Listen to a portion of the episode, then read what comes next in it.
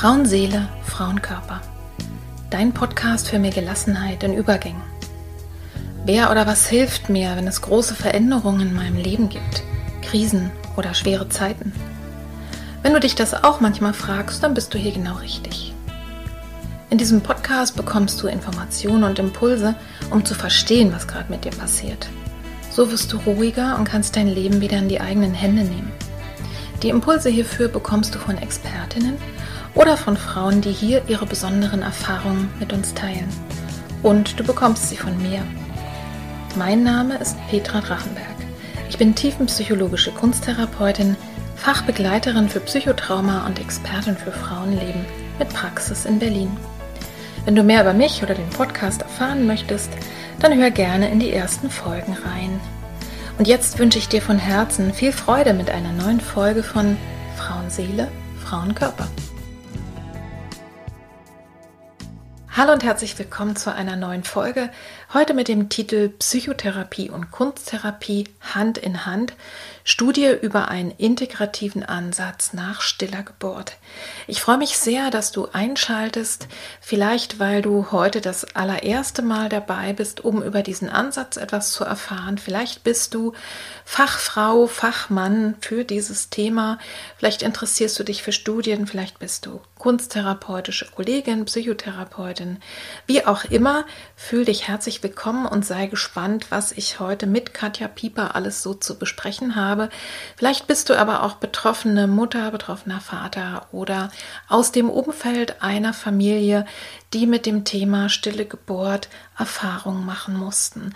Auch für euch kann diese Folge durchaus interessant sein, denn in der zweiten Hälfte sprechen wir über sehr praktische Dinge und auch über Anregungen. Es geht heute mit Katja Pieper, die Psychologin und Psychotherapeutin aus Dresden ist, um ihre Forschung. Katja erforscht für ihre Promotion die Wirksamkeit einer kombinierten Behandlung mit Psycho- und Kunsttherapie nach dem frühen Verlust eines Babys in der Schwangerschaft oder unter der Geburt. Dabei haben betroffene Frauen jeweils zwölf Stunden Kunsttherapie und zwölf Stunden Psychotherapie erhalten und zwar immer im Wechsel. Und die Therapeutinnen waren währenddessen auch im Austausch miteinander. Für die Mütter, das könnt ihr euch wahrscheinlich gut vorstellen, für die Mütter nach einem solchen Verlust war das sehr hilfreich und stärkend. Und ich hoffe sehr, dass die Studie, wenn sie publiziert ist, Katja arbeitet noch eine Weile daran, die Aufmerksamkeit von möglichst vielen Fachleuten und vielleicht sogar auch Entscheider und Entscheiderinnen in den Krankenkassen findet. Am Beginn sprechen wir eine halbe Stunde zunächst über die ganzen Ideen, wie ist es dazu gekommen, den Ablauf und auch so den Hintergrund der Studie. Es geht auch um organisatorisches, es geht auch um Geld, aber eben auch über die ersten Erkenntnisse, die Katja jetzt schon mal gesammelt hat und uns erzählen kann. Und ungefähr nach 45 Minuten wenden wir uns dann direkt an die Eltern und sprechen über folgende Fragen. Worauf sollten denn betroffene Frauen und Paare achten, wenn sie selbst ein Kind zu früh verloren haben? Gibt es vielleicht Tipps zur Selbsthilfe?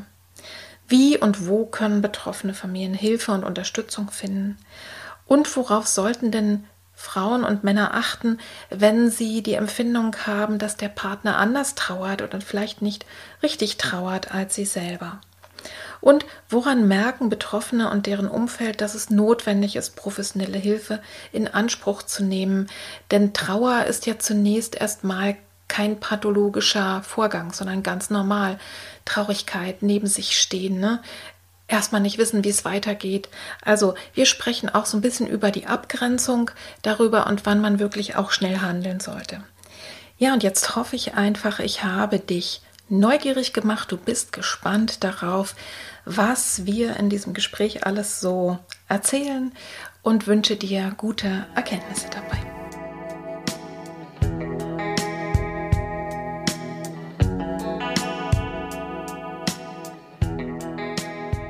Liebe Katja, du bist Psychologin und Psychotherapeutin aus Dresden und wir haben uns vor vielen Jahren schon kennengelernt. Wie lange war das her? Mm, drei, vier? Ja, drei, vier Jahre, ja. denke ich. Und damals, damals, hast du eine Studie gemacht und du hast Kunsttherapeutin gesucht oder Therapeutin gesamt, ne? Mhm. die sich mit dem Thema Kindsverlust während der Schwangerschaft oder unter der Geburt auskennen. Und dann haben wir telefoniert und ich habe dir von meinen Erfahrungen berichtet. Und mittlerweile bist du ein großes Stück weiter. Deine Studie und deine Forschung ist schon weit fortgeschritten. Und das finde ich auch toll, weil es tatsächlich auch zum Beispiel über die Wirksamkeit von Kunsttherapie bisher sehr, sehr wenig nur gibt. Heute wollen wir sprechen darüber, was du genau beforscht und warum Kunsttherapie gerade bei diesem Thema so besonders hilfreich ist. Und wir wollen auch betroffenen Frauen und Paaren einfach ein paar Ideen mitgeben, worauf sie achten können, wie sie Hilfe und Unterstützung finden können. Also, schön, dass du dich auf den Weg gemacht hast und bei mir jetzt in Langerbisch bist. und magst du dich zunächst einfach mal selber vorstellen? Ja, gerne. Also, hallo, danke, dass ich hier sein darf, Petra. Ähm, du hast ja schon gesagt, ich bin Psychotherapeutin aus Dresden und ähm, arbeite dort in eigener Praxis, wohne dort ähm, und habe nebenbei noch einen Lehrauftrag an der Hochschule für Bildende Künste. Also vielleicht schon mal, ne, da kommt die Kunsttherapie äh, ein bisschen her. Und äh, ich arbeite seit vielen Jahren in Dresden äh, mit in einem Netzwerk, wo wir Frauen mit psychischen Erkrankungen rund um das Thema Schwangerschaft, Wochenbett, Kinderwunsch etc. versorgen. Mhm. Und ähm, ja, so bin ich zu dem Thema gekommen. Ja, und das Weitere, da werden wir uns jetzt wahrscheinlich noch ein bisschen drüber unterhalten. Alles klar. Ich sag mal, ähm, es ist ja kein alltägliches Thema. Ne? Es wird ja nicht so gerne darüber gesprochen. Ich glaube auch, dass es mittlerweile, oder nicht mittlerweile, sondern dass es immer noch ein Tabu ist. Ne? Also der, der so frühe Verlust eines Kindes mhm. in der Schwangerschaft. Ich war wirklich erstaunt, dass es heutzutage auch sogar noch ein Tabu sein soll, eine Fehlgeburt zu haben. Mhm. Jetzt im Rahmen als Megan, glaube ich, ne, die äh, äh, also dass die da das so öffentlich gemacht hat. Also wie bist du denn überhaupt auf das Thema frühe Verluste gekommen? Ja, also ich habe ja ähm, schon gesagt, dass ich in diesem Netzwerk arbeite und mhm. ähm, ich habe mich eigentlich für die Frauenthemen direkt interessiert, weil ich äh, auch früh selber drei Kinder bekommen habe, auch selber zwei Verluste, frühe Schwangerschaftsverluste hatte. Mhm.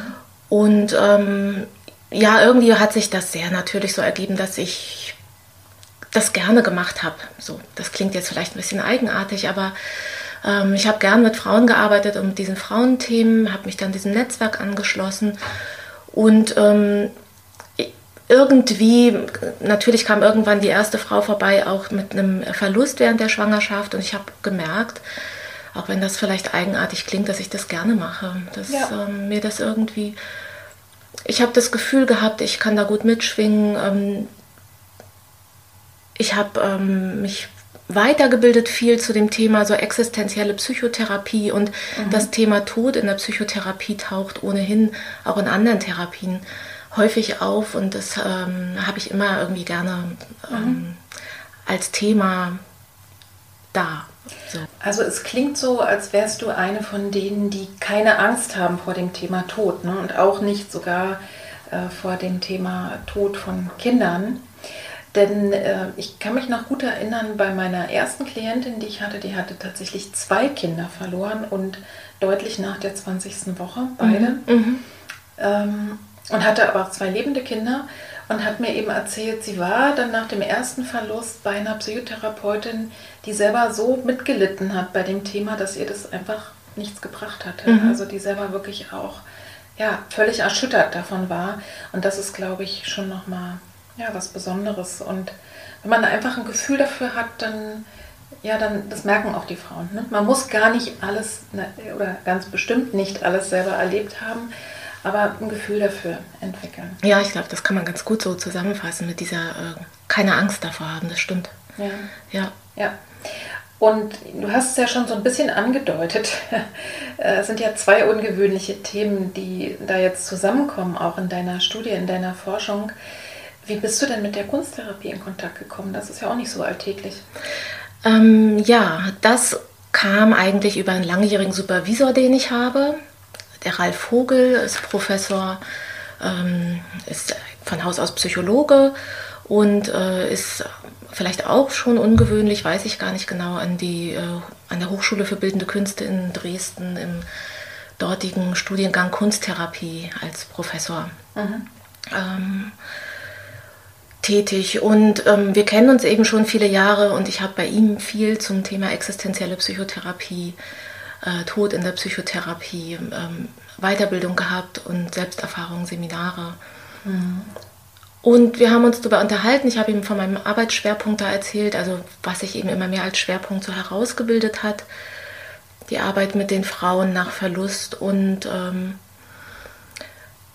genau, das war nicht der Ausgangspunkt, sondern dass er gesagt hat irgendwann, äh, es würde jemand gebraucht, der in der Lehre dort mit tut, ja, die psychologische Grundausbildung sozusagen macht, ja. was erzählt zu äh, Entwicklungspsychologie, zu psychischen Störungen und so weiter. Da bin ich dort eingestiegen, circa vor neun oder zehn Jahren, ich weiß gar nicht mehr ganz genau, als Dozentin quasi mhm. Referentin. So. Und dann hast du die ganzen netten Kunsttherapeutinnen und Kunsttherapeuten Genau, genau dann, dadurch habe ich einen Weg zur Kunsttherapie gefunden und gedacht, ach, es ist toll, es ist ein toller Zugang. Ähm, ich war manchmal so glühend neidisch. ähm, also, dass ihr, sage ich jetzt mal, mit eurer Profession ähm, so, ja, einfach im Tun, ne, handelnd manchmal den Dingen so begegnen könnt. Mhm. Ähm, einfach andere Zugänge habt und ich fand das alles total spannend. Also das ist wirklich so, dass sehr gegenseitig ich auch aufsauge, was ich dort äh, an äh, Wissen so mitbekommen kann, mhm. wie Kunsttherapie funktioniert und KunsttherapeutInnen arbeiten und ja, hat mir großen Spaß gemacht und ich bin auch weiterhin dort. Mhm. Und dann hast du es irgendwie gekoppelt oder bist du irgendwann auf die Idee gekommen, äh, ne? doch mal hinzugucken, wie Kunsttherapie, wenn man es koppelt, mit Psychotherapie wirkt. Und da sind wir jetzt bei deiner Studie. Ne? Ja, also, ja, vielleicht sage ich dazu gerade ja, noch was, wie ja. das genau. Ähm, ähm, irgendwann hatte ich dann mal nach einer Prüfungssituation zu, äh, dem, äh, zu meinem Professor dort gesagt, äh, dass ich das toll finde, dass ich auch Bock hätte, irgendwie nochmal so tief einzutauchen in ein Thema. Und dann hat ja. er gesagt, ja, mach doch. mach doch, dann schreib doch jetzt mal deine Doktorarbeit.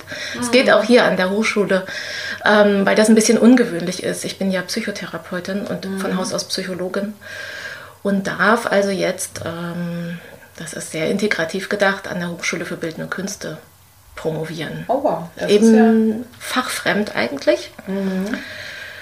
Genau, und dann äh, war es so ein bisschen, es fühlte sich sehr schicksalhaft an. Es lag so vor mir wie so lose Seilenden, die man so dann zusammenknotet und das mhm. passt einfach. Also mein Thema, die Kunsttherapie, ähm, äh, der Ralf Vogel, der eben jetzt meine Doktorarbeit auch betreut, der diesen Schwerpunkt ohnehin hat und das war irgendwie so logisch und organisch, war dann klar, das ist das, das, das, ist das Thema, das gucke ich mir jetzt an. Mhm. Sag mal, bevor wir gleich wirklich auf deine Studie kommen, hast du mal selber irgendwie eine kunsttherapeutische Sitzung mitgemacht? Also hast du es auch mal als Selbsterfahrung an dir selber ausprobiert? Ausprobiert, ne? Ja? Ja, habe ich. also ich bin äh, dann auch, ähm, ja, ich weiß gar nicht, bei mehreren Gelegenheiten, immer dann, wenn äh, so Tagungen oder so waren, mhm bisher nur in Dresden. Ich würde es auch außerhalb von Dresden machen, wenn es mal wieder möglich ist. Dann habe ich ähm, Seminare besucht oder wie sagt man, einen Workshop besucht. Genau. Äh, mhm. Wo Kunsttherapie angeboten wurde, klar. Und hast es mal ausprobiert. Ne? Genau. Weil ich finde, man kann noch so viel darüber sprechen. Letztlich ist es wirklich so erstaunlich, wie es, was man eben in den Bildern, also wie es währenddessen schon wirkt, aber auch wenn man sich das Bild im Nachhinein anschaut mhm. und auch nochmal sehr viel später. Ne? Mhm. Ich fange jetzt hier gleich an, ins Schwärmen zu kommen, das machen wir später. Nimm uns doch mal mit, was beforschst du denn da jetzt ganz genau und wie machst du das? Mhm.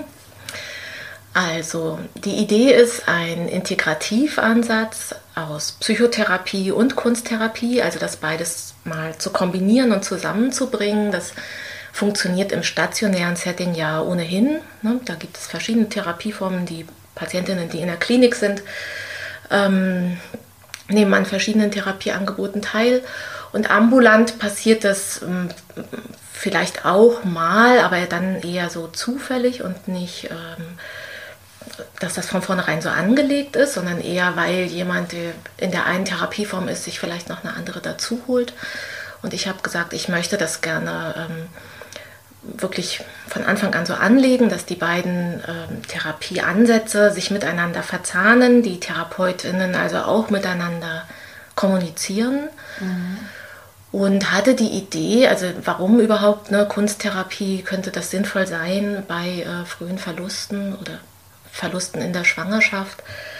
Ähm, bei mir schon klar war und aufgefallen war in der Arbeit mit den Frauen, dass ähm, manchmal auch ein Zugang noch ich mir auch gewünscht habe, wie man sie besser erreicht über den Körper, ähm, wie man so diesem Wunsch auch vielleicht Ausdruck verleiht, irgendwas zu haben, also in der Hand zu, zu haben. Das zeigt ja. sich ja auch in den Therapien. Frauen gestalten gerne was, was sie behalten können. Mhm.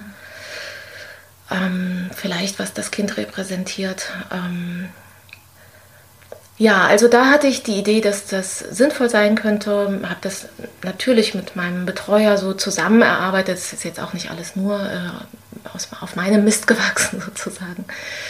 Und ähm, dann habe ich ähm, zunächst mal in der Literatur geguckt, wie man das so macht, was gibt es dann da und festgestellt, da gibt es eigentlich quasi fast nichts. Es gibt ein bisschen Forschung dazu, was psychotherapeutische Ansätze sein könnten. Aber im Bereich der Versorgung von Frauen ich beziehe mich jetzt mal nur auf die Frauen ne, in meiner Forschung auch. Ja. Natürlich sind Väter auch betroffen und auch die können Versorgung gebrauchen. Mhm. Ähm, aber in der Literatur ist da also wenig zu finden gewesen bisher, ähm, was es so gibt. Und für Kunsttherapie eigentlich quasi fast gar nichts. So. Mhm. Das heißt, nur, dass ich äh, mitkomme auch, du hast erstmal geguckt, gibt's, was gibt es denn an psychotherapeutischen Ansätzen für mhm. diese frühen Verluste? Mhm, ja? Genau. Äh, das war schon wenig. genau.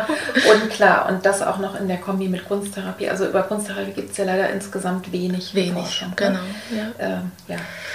Ja, es gibt ein ganz tolles äh, kunsttherapeutisches äh, Projekt, gab es in den USA, ähm, was so ja, in den letzten zehn Jahren gelaufen ist, wo eine Kunsttherapeutin viel gearbeitet hat mit den Frauen, aber ne, eine Frau hat das mhm. gemacht ähm, und dann auch immer ausgestellt hat. Und, ja. Gut, also das habe ich zunächst gemacht, in der Literatur geguckt und dann gedacht, wenn da so wenig ist, dann versuche ich äh, Praxiswissen einzusammeln. Wer hat schon Erfahrung damit ja. und können, kann ich also lernen von denen, die da schon praktisch tätig sind. Und dann habe ich äh, im Internet recherchiert und geschaut, ähm, wer hat möglicherweise Erfahrung auf dem Gebiet. Habe mir Kunsttherapeutinnen gesucht, so bin ich dann eben auch auf dich gestoßen, und Psychotherapeutinnen gesucht und bin jeweils hin, habe Interviews geführt mit denen, also unter dem, mit der Fragestellung, ähm, was machen Sie denn da genau in der Therapie? Mit welchen Methoden arbeiten Sie? Welche Themen tauchen auf? Welche Schwierigkeiten tauchen vielleicht auf? Mhm. Und auch die Frage, was würden Sie von so einer Kombination halten? Psychotherapie, Kunsttherapie? Ja, dann habe ich diese Interviews alle nach wissenschaftlichen Methoden ausgewertet und zunächst mal so ein sogenanntes Manual daraus geschrieben. Das muss man sich jetzt nicht so vorstellen wie so einen strengen Leitfaden für eine Therapie. Das geht ja auch nicht. Therapien sind immer individuell. Aber äh, dass man doch eine, ich sag mal, eine Ideensammlung oder einen Werkzeugkoffer hat, mhm. ähm, was sinnvoll sein könnte in der Therapie. Mhm. Genau. Ja, dann ging es weiter. Dann habe ich mir zwei Therapeutinnen gesucht, eine Kunsttherapeutin, eine Psychotherapeutin, die die Studientherapie durchführen, habe die mhm. gecoacht mit dem, was da ist an, äh, also was ich da im Manual niedergeschrieben habe. Und dann haben wir äh, Frauen gesucht und gefunden, ähm, die gerne die Therapien machen wollten. Und dann haben wir zunächst einen Probelauf gemacht. Mhm. Kleine Pilotphase vorneweg, um zu sehen, funktioniert das überhaupt auch so. Mit welchen Frauen habt ihr denn gearbeitet? Also gab es da Einschränkungen oder war das ganz egal? Also äh, Frauen, die Verluste haben, so in der Schwangerschaft oder um die Geburt rum? Ja, also ähm, Frauen, die Verluste hatten, natürlich. Ich habe ähm, so meine, ich bin da in Dresden ja mittlerweile gut aufgestellt und vernetzt und äh, habe meine ähm, Leute, die mir dort die Frauen schicken, also Frauenärztinnen, auch eine Ambulanz, äh, die da schwerpunktmäßig berät. Und habe denen gesagt, ich ähm, sozusagen würde das gerne anbieten im Rahmen der Studie. Und dann haben die mir Frauen geschickt, ähm, die ein Baby während der Schwangerschaft verloren hatten. Mhm. Es gab so ein paar Kriterien, also die, der Verlust sollte schon mal mindestens drei Monate her sein, mhm. ähm, weil in der Literatur wird eigentlich beschrieben, also dass so ein halbes Jahr lang natürlich ähm, ganz normal Trauerreaktionen da sind mhm. Und auch da sein dürfen. Und danach kann man so ein bisschen sehen, bei wem gibt es so einen normalen Verlauf und wer läuft vielleicht Gefahr, ähm, dass sich da irgendwie so ein bisschen eine Psychopathologie draufsetzt, sage ich mhm. jetzt mal. Ja, okay. Ähm, ich habe das Kriterium so ein bisschen früher gesetzt, weil ich immer finde, die Frauen, wenn die kommen, die wollen vielleicht nicht ein halbes Jahr warten, sondern ja. die brauchen möglicherweise auch schon früher was. Und ähm, ich habe die frühen Verluste rausgenommen. Das hat aber eher wissenschaftliche Gründe, wenn ich später mal die Ergebnisse so vergleichen will und veröffentlichen will. Das äh, läuft unter dem Titel sozusagen Stille Geburt und das ist wissenschaftlich definiert. Mhm zwar nicht ganz eindeutig, aber ähm, es fallen sozusagen die ganz frühen Verluste vor der zwölften Schwangerschaftswoche dort raus. Mhm. Das wird auch ähm, ja, unterschiedlich diskutiert, ähm, wie das bei so ganz frühen Verlusten ist mit den Trauerreaktionen. Ich persönlich ähm, stehe auf dem Standpunkt, dass es egal ist, wie früh ein Kind verloren wird. Mhm. Ja, also wenn eine Bindung in irgendeiner Form da war und bei einem sehr gewünschten Kind ist es in dem Moment, wo der Strich auf dem Schwangerschaftstest da ist, ja. ist die Bindung da. Ja. Ähm, äh, dann brauchen die Frauen möglicherweise Begleitung und haben, mhm. äh, zeigen Trauer.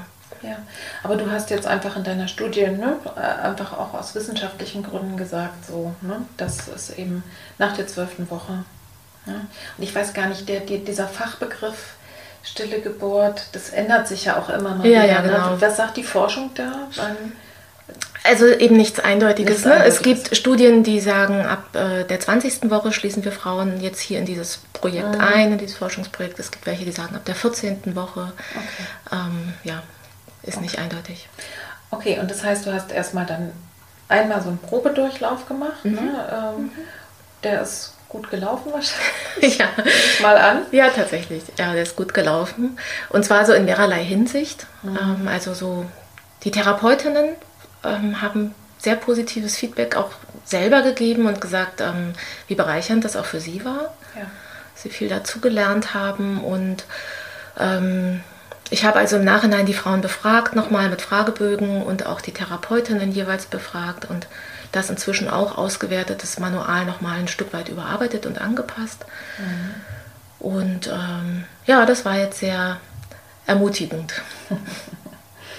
Und ihr seid jetzt dann in die zweite Phase eingegangen, ne? Also ähm, ich, ich, weiß nicht, wie wir jetzt am besten den Bogen schlagen mhm. dahin, dass du ja so eine Crowdfunding-Geschichte äh, ja. da in die Welt gebracht hast, weil du gesagt hast, ne, ich will jetzt äh, mehr sozusagen mhm. nochmal mehr in die Breite gehen und ich möchte eben die, ähm, die Kunsttherapeutinnen genauso bezahlen wie die Psychotherapeutinnen. Ne? Genau. Die Psychotherapeutinnen kriegen ja über die, also ne, wenn sie eine Kassenzulassung haben, äh, das bezahlt die Krankenkasse und wir Kunsttherapeutinnen dürfen gar keine, ne? also mhm. dürfen gar keine zu sagen, ähm, Kassenzulassung bekommen. Mhm. Es gibt zwar einige Krankenkassen, wie zum Beispiel die Secovita, äh, sage ich jetzt einfach mal so, die äh, bezahlen anteilig, wenn man ein Rezept hat, aber es ist wirklich eine Ausnahme. Mhm. Und eben anteilig. Ne? Mhm. Das ist, steht nicht im Verhältnis. Und du hast gesagt, ne, um das weiterhin machen zu können und die Kollegin vernünftig bezahlen zu können, sammle ich jetzt mal Geld. Genau. Magst du uns darüber vielleicht ein bisschen was erzählen? Ja, genau. Also ähm, wie du schon gesagt hast, ähm, ging es irgendwann natürlich auch um die Frage, wie, äh, wie werden diese Therapeuten bezahlt, die Therapien bezahlt. Mhm. Die Psychotherapie, ganz klar, ist eine Kassenleistung. Also alle Frauen, die jetzt in die Studie einbezogen waren, ähm, haben auch also da eine behandlungsbedürftige Diagnose. Mhm. Ähm, und ähm, die Kunsttherapeutinnen werden eben normalerweise, äh, müssen das die Patientinnen selber bezahlen. Ja. Und mir war wichtig in der Studie, dass äh, die beiden Therapien völlig gleichwertig nebeneinander stehen, dass nicht mhm. die eine äh, Therapie selbst gezahlt werden muss und die andere nicht, weil das natürlich irgendwie was macht. Und ich wollte gern, dass die wirklich ganz ähm, äh, gleichwertig empfunden werden. Und deswegen war also von Anfang an klar, ich muss mich da irgendwie um eine Finanzierung kümmern. Und für den ersten Studienteil ist mir das auch ganz gut gelungen. Da bin ich über den äh, Lions Club in Dresden unterstützt worden. Wow. Genau, da konnte ich darüber sozusagen einen Spendenbetrag einwerben. Und ähm, ja, für den zweiten Teil dann musste ich mich nochmal neu auf die Suche machen. Das war ein bisschen schwieriger. Und dann ähm, hatten schon mehrere Leute mir vorgeschlagen, mach doch ein Crowdfunding. Habe ich lange erstmal ein bisschen mit gefremdelt, weil das wieder bedeutet, ne, so Öffentlichkeit. Und da habe ich mich auch lange gescheut, mich so ein bisschen da auch aus meinem Loch rauszuwagen. Und dann habe ich das aber gemacht und bin sehr belohnt worden. Das war eine mhm. tolle Erfahrung. Ja, das heißt, du hast da beschrieben, was du machst und ja. warum. Und es gab tatsächlich Menschen, die gesagt haben, dafür geben wir doch gerne Geld. Fehlt denn jetzt noch was? Kannst du noch was gebrauchen, wenn jetzt die ein oder andere Zuhörerin ja. sagt, na prima, da gebe ich doch gerne noch? Tatsächlich, ja. Also es fehlt noch ein mini, mini bisschen. Mhm. Ähm, und also ich würde mich natürlich sehr freuen, wenn auch dieser Restbetrag noch zusammenkommt. Mhm. Auf der Plattform GoFundMe ist das zu finden unter, äh, muss ich, kann ich jetzt gar nicht sagen. Ich wollte gerade sagen, musst du auch gar nicht auswendig wissen. Du äh, schickst mir dann einfach den, den Link. Okay. Und den ja. machen wir in die Show Notes. Und wer sich jetzt davon angesprochen fühlt, ja, oder kann mir ja auch eine E-Mail schreiben und sagen, ich will das gerne unterstützen. Ja, danke. Ich finde das auch sowieso super spannend, überhaupt dieses Thema auch zu sagen. Es gibt vielleicht Menschen, die, keine Ahnung, ne, zum Beispiel einfach super dankbar sind, weil sie eine gute Betreuung mal hatten und, und sozusagen als, ne, wie, um, um selber ihre Dankbarkeit zu zeigen, mhm. irgendwo anders was spenden. Mhm. Es gibt es ja auch immer mal zu Weihnachten und mhm. sowas. Ne? Und äh, das ist eine tolle Sache. Und ich bin selber gerade wirklich an der Überlegung ganz ernsthaft für meine Arbeit. Also ne, ich habe hab ja eben auch mhm. viel mit dem Thema zu tun. Und die Patientinnen, die Klienten bezahlen eben das aus eigener Tasche und einige können das Gott sei Dank, und einige können es eben nicht. Mhm. Ich kann zwar Menschen entgegenkommen, aber das hat eben irgendwann auch seine Grenze, weil ich ja, ja meine Miete auch bezahle. Ne? Und ich bin wirklich an der Überlegung, was man da auch machen kann, um äh, ja, einfach Unterstützung zu finden und zu sagen, es gibt Leute, die sagen, okay, ich habe jetzt mal Lust, einer Frau in so einer schwierigen Lage, weiß ich nicht, fünf, sechs Sitzungen zu finanzieren. Ne? Dass mhm. man also einfach so bürgerschaftliches Engagement mit reinnimmt oder vielleicht sogar eine Stiftung. Aber gut, das ist jetzt nochmal ein anderes Thema. Aber wer diese Studie mit unterstützen möchte, der findet den Link. Genau, und ich wollte ganz gerne noch dazu sagen, dass ähm, das war eben so schön daran zu sehen, dass, ähm, also klar haben mich natürlich Freunde und so weiter unterstützt, aber die haben ja den Link auch verteilt und dann kamen so zunehmend auch Spenden rein eben von Leuten, die ich gar nicht kannte. Ja. Und ähm, also total toll zu merken, irgendwie offensichtlich ist das auch ein Thema, was äh, auch andere anspricht. Ja. Und ähm, das war eine große Wertschätzung und zum Teil gab es eben auch so kleine Kontaktaufnahmen, dass ich nochmal eine E-Mail bekommen habe und dass mhm. mir auch nochmal genau das, was du jetzt gerade sagst, ähm, geschrieben wurde. Wir haben das auch erlebt und ähm, wir würden ähm, gerne anderen ermöglichen, ja da irgendwie eine gute Begleitung zu haben. Und also da geht es auch gar nicht darum, ob das jetzt ein großer oder ein kleiner Betrag ist. Ich habe mich da ja. manchmal auch gefreut zu sehen, einfach, ja, da spendet jemand 5 Euro und schickt mir so eine schöne E-Mail dazu. Ja. Das ist wirklich, ähm, ja, ja, war auch eine Motivation, einfach weiterzumachen, weil mhm. als dieses finanzielle Thema so da war, war das auch schon nochmal eine Frage, wie gehe ich denn da jetzt, äh, wie komme ich da weiter? Ne? Ja, ich meine, letztlich ist es ja häufig so, ne, dass man sich ähm, bei Studien irgendwie ein bisschen auch gucken muss, wo kommt das Geld her. Aber in aller Regel reden wir da eben nicht über Psychologie ne, oder über Kunsttherapie, sondern keine Ahnung, Chemie oder ne, mhm. irgendwie, dass, dass dann Firmen, die wissen, anschließend sie werden was davon haben, ne, das dann bezahlen, dass irgendwo Forschung jahrelang gemacht wird mhm. oder in der Pharmaindustrie oder sonst wo. Ja, da, da sind wir noch nicht ganz so weit, aber bestimmt bald. ähm, du schreibst ja gerade an deiner Promotion und hast ja jetzt schon richtig viel Wissen angesammelt ne, und Rückmeldung bekommen von den Frauen, von den Kolleginnen, selber dich mit dem Thema verbunden. Kannst du uns denn, ohne jetzt allzu sehr vorzugreifen äh, und schon zu viel zu verraten, aber kannst du uns denn so deine wichtigsten Zwischenergebnisse oder Erkenntnisse verraten? Mhm. Ja, gerne. Vielleicht, ich gebe noch mal einen kurzen Ausblick, wie es weitergeht und wofür mhm. dieses Geld eingesammelt wurde. Das fiel mir gerade noch ein. Ja. Ähm, also jetzt eben nach dieser Erprobungsphase wird das Ganze noch mal weitergeführt und ähm, dann werde ich mit den Frauen, die jetzt im zweiten Studienabschnitt die Therapien durchlaufen, ähm, quasi Einzelfallanalysen, so nennen wir das in der Forschung, ja, ähm, mir angucken und ähm, diese äh, Verläufe mit einem qualitativen Ansatz nochmal ganz genau angucken. Also die Frauen hinterher nochmal interviewen, was genau hat sich denn verändert. Da kann ja. ich ja nachher nochmal ein bisschen was dazu mhm. sagen, mhm. zu diesem Thema qualitative, qualitativer Forschungsansatz. Und zum jetzigen Zeitpunkt so Ergebnisse. Also zunächst mal ähm, gab es so viele Erkenntnisse, was dieses Organisatorische betrifft. Das ist nämlich gar nicht so trivial. Ja. Wie man die beiden Therapien kombiniert. Also auch das war ja wichtig. Ähm, für mich funktioniert das überhaupt, Psychotherapie und Kunsttherapie ambulant zu kombinieren. Das heißt, die Frauen gehen wirklich äh, einmal ähm, zur Therapeutin A, dann zur Therapeutin B, dann wieder zur ja. Therapeutin A und so weiter.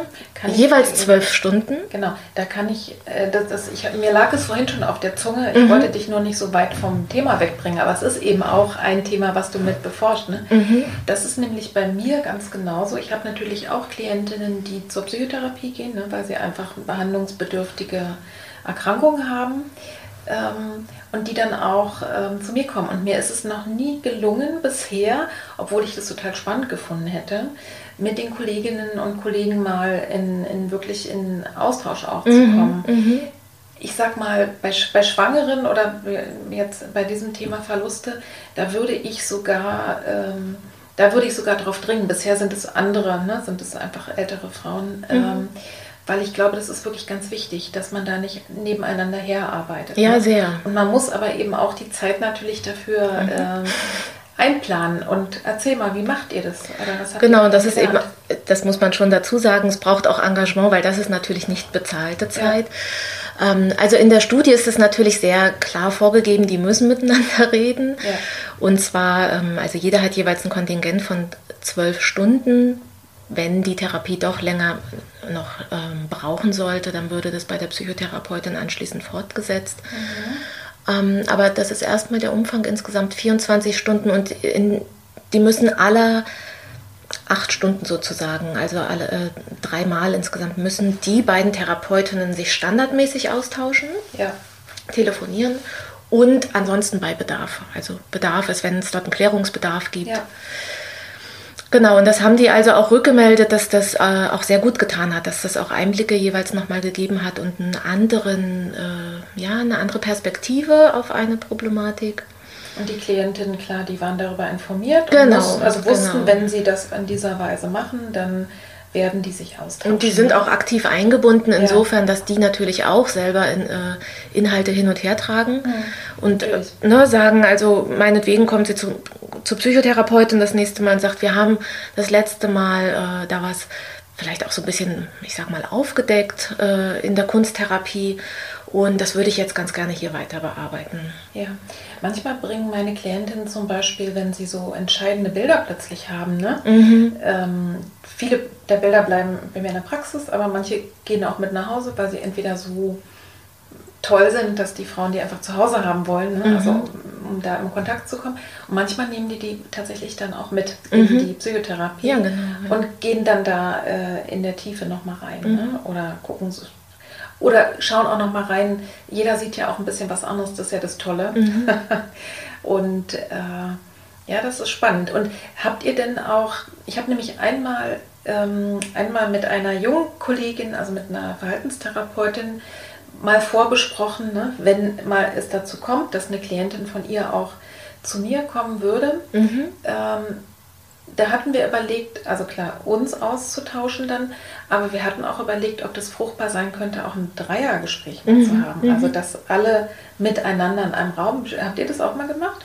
Wir haben es nicht gemacht, wir haben es diskutiert. Also ich halte das auch für äh, machbar und auch plausibel, dass das gut wäre. Ja. Ähm, wir haben das jetzt so in der Studie nicht durchgeführt. Also das war eine Erkenntnis mal, dass das ähm, durchaus funktioniert, einen hohen Organisationsaufwand schon hat.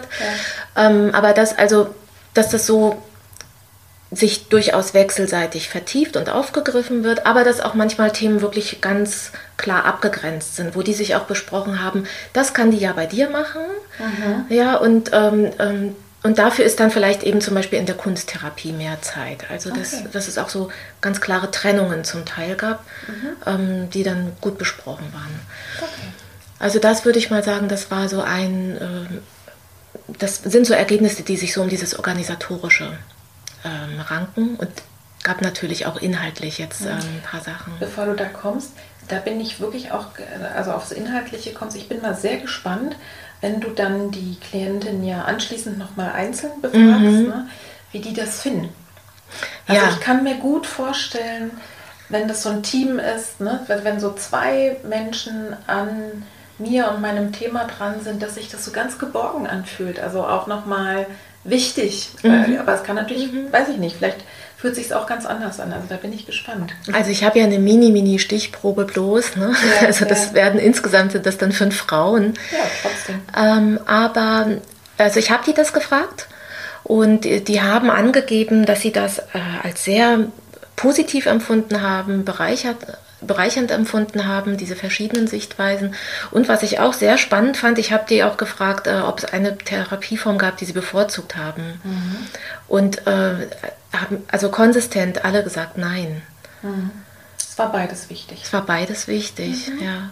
Schön. Ich habe auch versucht zu kontrollieren, ne, so ein bisschen, wie man das dann in der Forschung macht, nach den Variablen. Also ähm, haben sie was bevorzugt und ne, woran könnte es gelegen haben? Es können ja auch persönliche Faktoren sein. Mhm der Therapeutin. Es muss ja nicht nur die Methodik sein, aber mhm. es war klar, äh, haben alle verneint. Ja. Ja, und du hast gerade gesagt, inhaltlich gab es auch interessante also, Ergebnisse. Schon vieles, was auch äh, erwartet war. Ich bleibe jetzt mal sehr bei der Kunsttherapie, weil äh, das auch für mich ja so besonders spannend irgendwie ist. Mhm.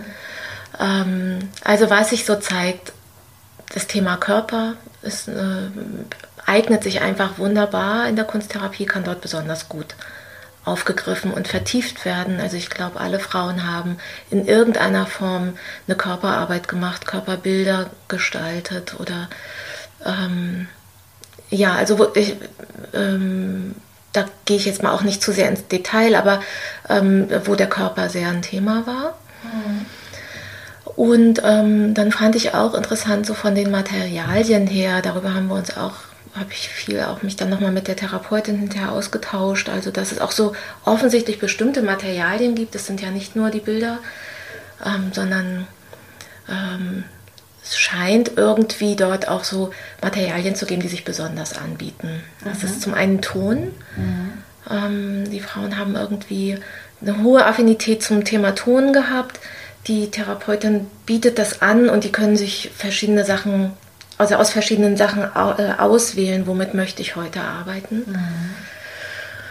Und ähm, ja, also ich glaube so, dass ne, da ist so dieses figürliche, ähm, wenn sie Frauen irgendwas gestalten wollten, was sie bei sich behalten. Ähm, und das andere Material war Stein, also dass äh, mhm. Dinge gestaltet wurden, die so, ähm, so, ein, so ein Erinnerungs wie sagt man denn dazu, so ein Erinnerungsstück, irgendwie ein Gedenkstein oder so etwas. Mhm. Und die Therapeutin hat mir rückgemeldet, dass sie das einen sehr guten Werkstoff irgendwie fand, mhm. weil man dort sehr lang auch dran arbeiten muss, was eine sehr beruhigende Wirkung hat, sehr zentrierend ist, ähm, wo so ein Trauer, also wo wirklich auch ein Prozess stattfindet. Man muss mhm. an so einem Stein in mehreren Stunden nacheinander arbeiten. Was sind das denn für Steine? Also Speckstein, Speckstein war es in dem ne? Fall. Wollte gerade sagen, da muss man dann nicht mit Hammer und Meißel rumgehen, ja. sondern das ist schon so ein bisschen zarter, ne? Ist zarter, genau. Mhm. Und, äh, ne, und es hat auch fast auch was Streichelndes und ne, das mhm. wird ja auch mhm. poliert und so. Mhm. Ähm, ja, das, das fand ich auch häufig in der, äh, ich glaube, das wird auch häufig in der, äh, in der Reha, glaube ich, auch. Also in der Reha oder überhaupt überall dort, wo Kunsttherapie ist und auch Ergotherapie, mhm. da sind ja auch manchmal Kunsttherapeutinnen dabei, mhm. äh, da wird es, glaube ich, sehr, sehr gerne auch genommen. Mhm. Also ich selber habe damit überhaupt gar keine Erfahrung, tatsächlich auch noch nicht mal selber ausprobiert, mhm. aber äh, ich habe schon immer mal ein Ergebnis gesehen. Ich mhm. kann es mir sehr lebhaft vorstellen, weil das eben auch, ne, genau, man kann es in die Hand nehmen und wenn du das ja mit bestimmten Inhalten und Empfindungen dann verbindest, ne, mhm. ne, durch diesen Prozess, kannst du es dann zum Beispiel auch, ich sag mal, in einem Wohnzimmer zu liegen haben. Genau, ja. Du weißt, ne, da steckt irgendwie die Liebe zu meinem Baby drin genau. oder diese Erfahrung. Äh, und andere Leute stehen nicht davor und erschrecken. Mhm, ja. Mhm. Also das finde ich, es hat auch so eine gute Hülle. Ne? Mhm. Ja, kann ich mir sehr gut vorstellen. Ja. ja, also das war so ein Thema, was, glaube ich, mehrfach auftauchte so, ein, so was Symbolhaftes zu gestalten, was so wie du mhm. sagst, ne, so als so ein Erinnerungsstück irgendwie dient. Ähm, und dann ging es auch so um Themen wie Handlungsspielraum, also wo auch der Körper nochmal ähm, sehr eine Rolle gespielt hat, mhm. äh, um das Ich, so ich heute, ich in der Vergangenheit, ich in der Zukunft. Mhm. Ähm, Gefühle, die auch so ganz handelnd im Umgang mit den Materialien ausgedrückt werden konnten. Ja, ähm, ja also viele, viele spannende Sachen, die ich jetzt ähm, alle noch in einer gut strukturierten Art und Weise zusammentragen und aufschreiben muss. Mhm.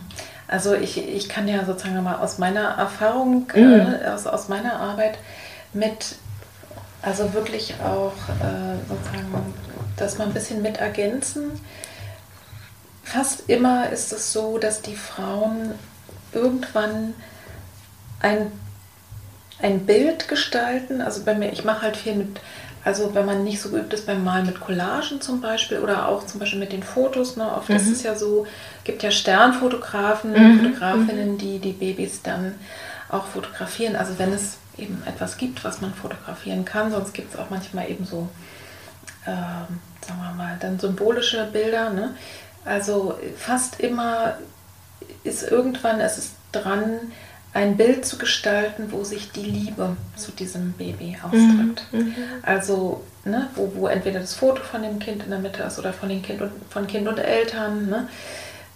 Und dann so ganz viel drumherum mit Farben, mit, äh, ne? manchmal kriegen die dann auch den Auftrag von mir, einfach sich mal umzuschauen in ihrem Umfeld. Also ich habe auch Collagematerialien ganz viel da, aber einfach was zu sammeln und dann, das ist schon so schön zu sagen, in dem Moment das Gefühl zu haben, ich kann jetzt auf diese Weise und in diesem Bild auch noch mal was, ich kann, kann noch mal für mein Kind sorgen, was, ne, was, was ich ja sonst gar nicht konnte, ne? nicht wickeln und nicht ja. stillen und alles das, also wirklich, dass, dass es wie, wie so ein Kanal ist für die Fürsorge. Ja und für die Liebe, dass die sich eben auch zeigen kann. Natürlich der Trauer, der, die Trauer, der Schmerz, das ist auch alles da. Aber also diese Bilder und äh, Prozesse, die berühren mich auch. Und häufig ist es so, also ich hatte eine Klientin, ich glaube, da haben wir, die hat, also hat einen Verlust, frühen Verlust von Zwillingen gehabt. Mhm. Ähm, da haben wir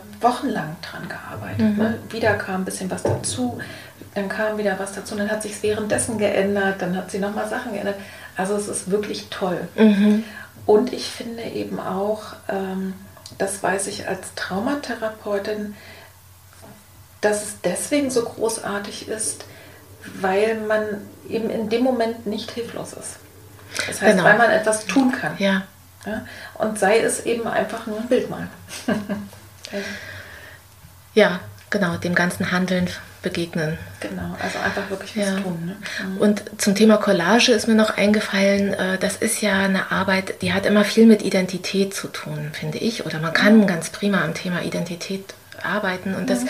passt auch sehr gut bei den Frauen, weil die natürlich einen tiefgreifenden Wandel erleben ja. und durchmachen. Und ähm, also sie sind Mutter geworden, egal wie oder von was. Und das äh, Problem ist ja häufig, dass die Umwelt das eben nicht so wahrnimmt und ja. sie da wenig drin validiert werden in diesem Gefühl. Also ne, das wird nicht oft nicht so anerkannt. Mhm. Es wird ja sogar ähm, auch mal erwartet, irgendwie jetzt wieder normal in Anführungsstrichen zu sein. Ne? So nach vier Wochen, jetzt muss es doch auch mal wieder gut sein. Und mhm. Auch solche Sprüche wie, es war vielleicht auch besser, so solche äh, verletzenden Äußerungen. Mhm. Aber die Frau ist ganz woanders. Also die hat in, im die hat jetzt ein Kind bekommen, was nicht bei ihr sein kann und es ja. macht was mit ihr und es macht was mit ihrem Selbst. Mhm. Und das kann man eben, finde ich, zum Beispiel mit so einer Technik wie Collage auch ganz, ganz wunderbar bearbeiten. Mhm.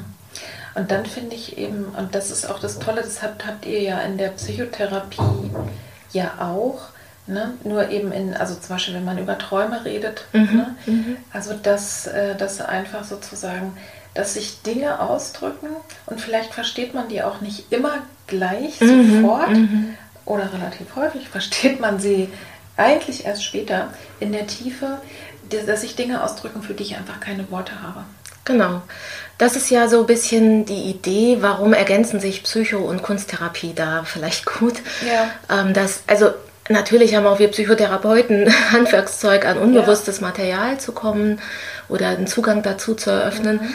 Aber die Kunsttherapie ist da nochmal in besonderer Weise prädestiniert dafür.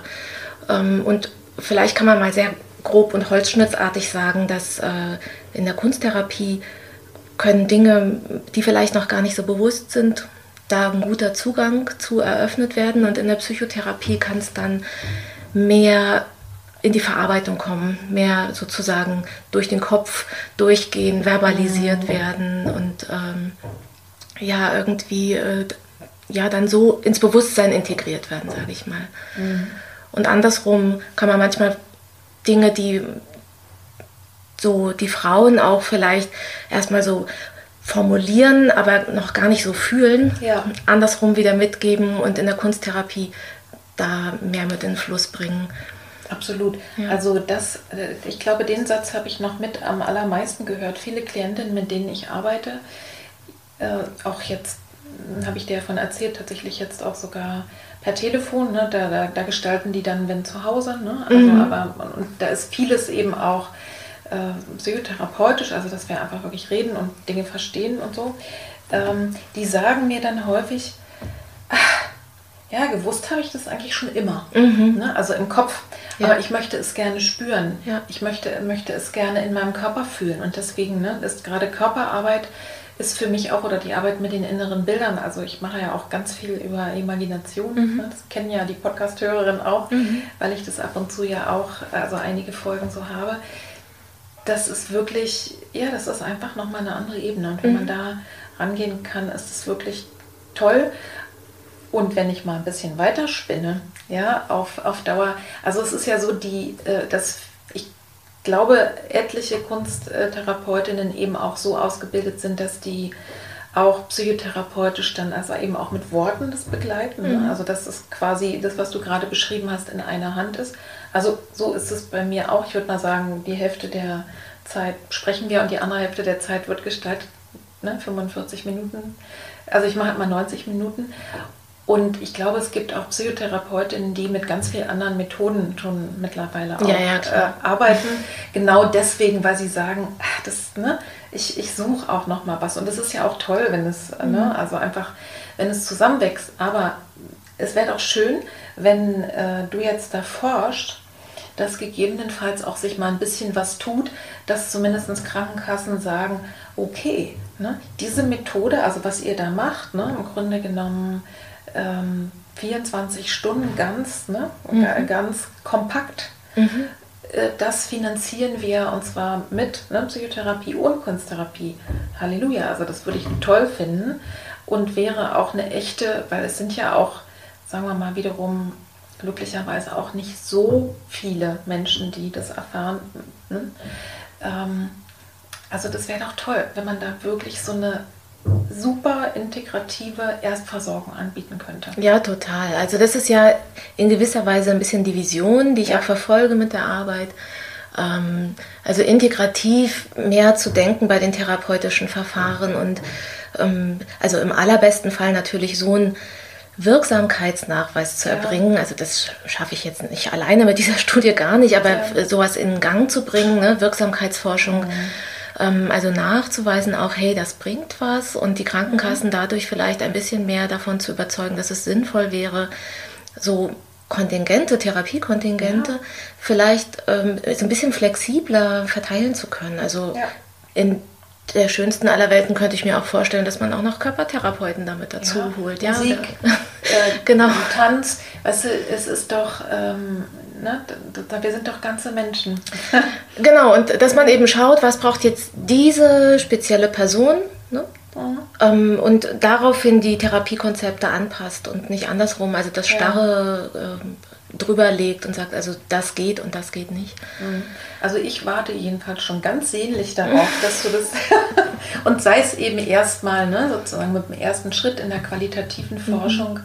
dass es da überhaupt mal was gibt, damit vielleicht die Klientinnen auch, weil ich ermutige die immer ihre Krankenkasse anzufragen, weil mhm. die haben schon auch Spielräume. Ne? Ja. Ähm, und wenn man mal die Kosten bedenkt, wenn er sich erstmal was chronifiziert hat, glaube ich, kann es sich sogar rechnen. Ähm, also ich ermutige die immer zu fragen. Mhm. Und die Krankenkassen dürfen auch. Also mhm. da gibt es ein Grundsatzurteil mittlerweile. Ähm, aber viele weigern sich. Und wenn man aber da zum Beispiel was dazulegen könnte und sagen könnte, hier, Frau Pieper aus Dresden hat es so und so beforscht, darüber gibt es eine Promotion. Also ich freue mich jedenfalls schon drauf. Mal ja. sehen, wie es kommt. Mhm. Du arbeitest ja selber auch mit betroffenen Frauen, jetzt mhm. nicht im Rahmen der Studie, ne? mhm. sonst könntest du es genau. ja auch nicht, nicht sozusagen objektiv oder einigermaßen neutral beforschen, aber du selber hast ja eben auch Erfahrungen mhm. als Psychotherapeutin und eben jetzt auch aus der Studie. Worauf sollten denn betroffene Frauen und Paare achten, wenn sie ein Kind zu früh verloren haben?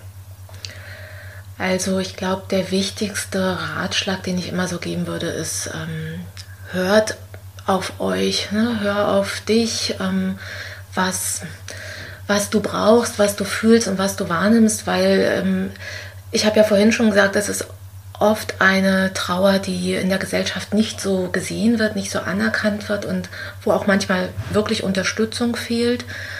Ähm, sowohl durch die Familie als auch vielleicht am Arbeitsplatz. Also ich höre das immer wieder, ne? der Vater kommt zurück an die Arbeit, es wird gar nicht gar nicht erwähnt, mit gar keinem Wort.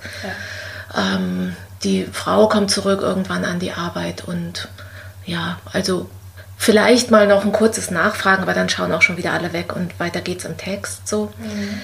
Ähm, und also die Frage war ja, wie können Betroffene gut für sich sorgen? Also da wirklich ähm, die eigenen Gefühle ernst nehmen und sich Zeit nehmen und sich selber bewusst machen, ich habe einen schweren Verlust erlitten, mhm. ich habe das Recht zu trauern, so wie es mein Weg ist.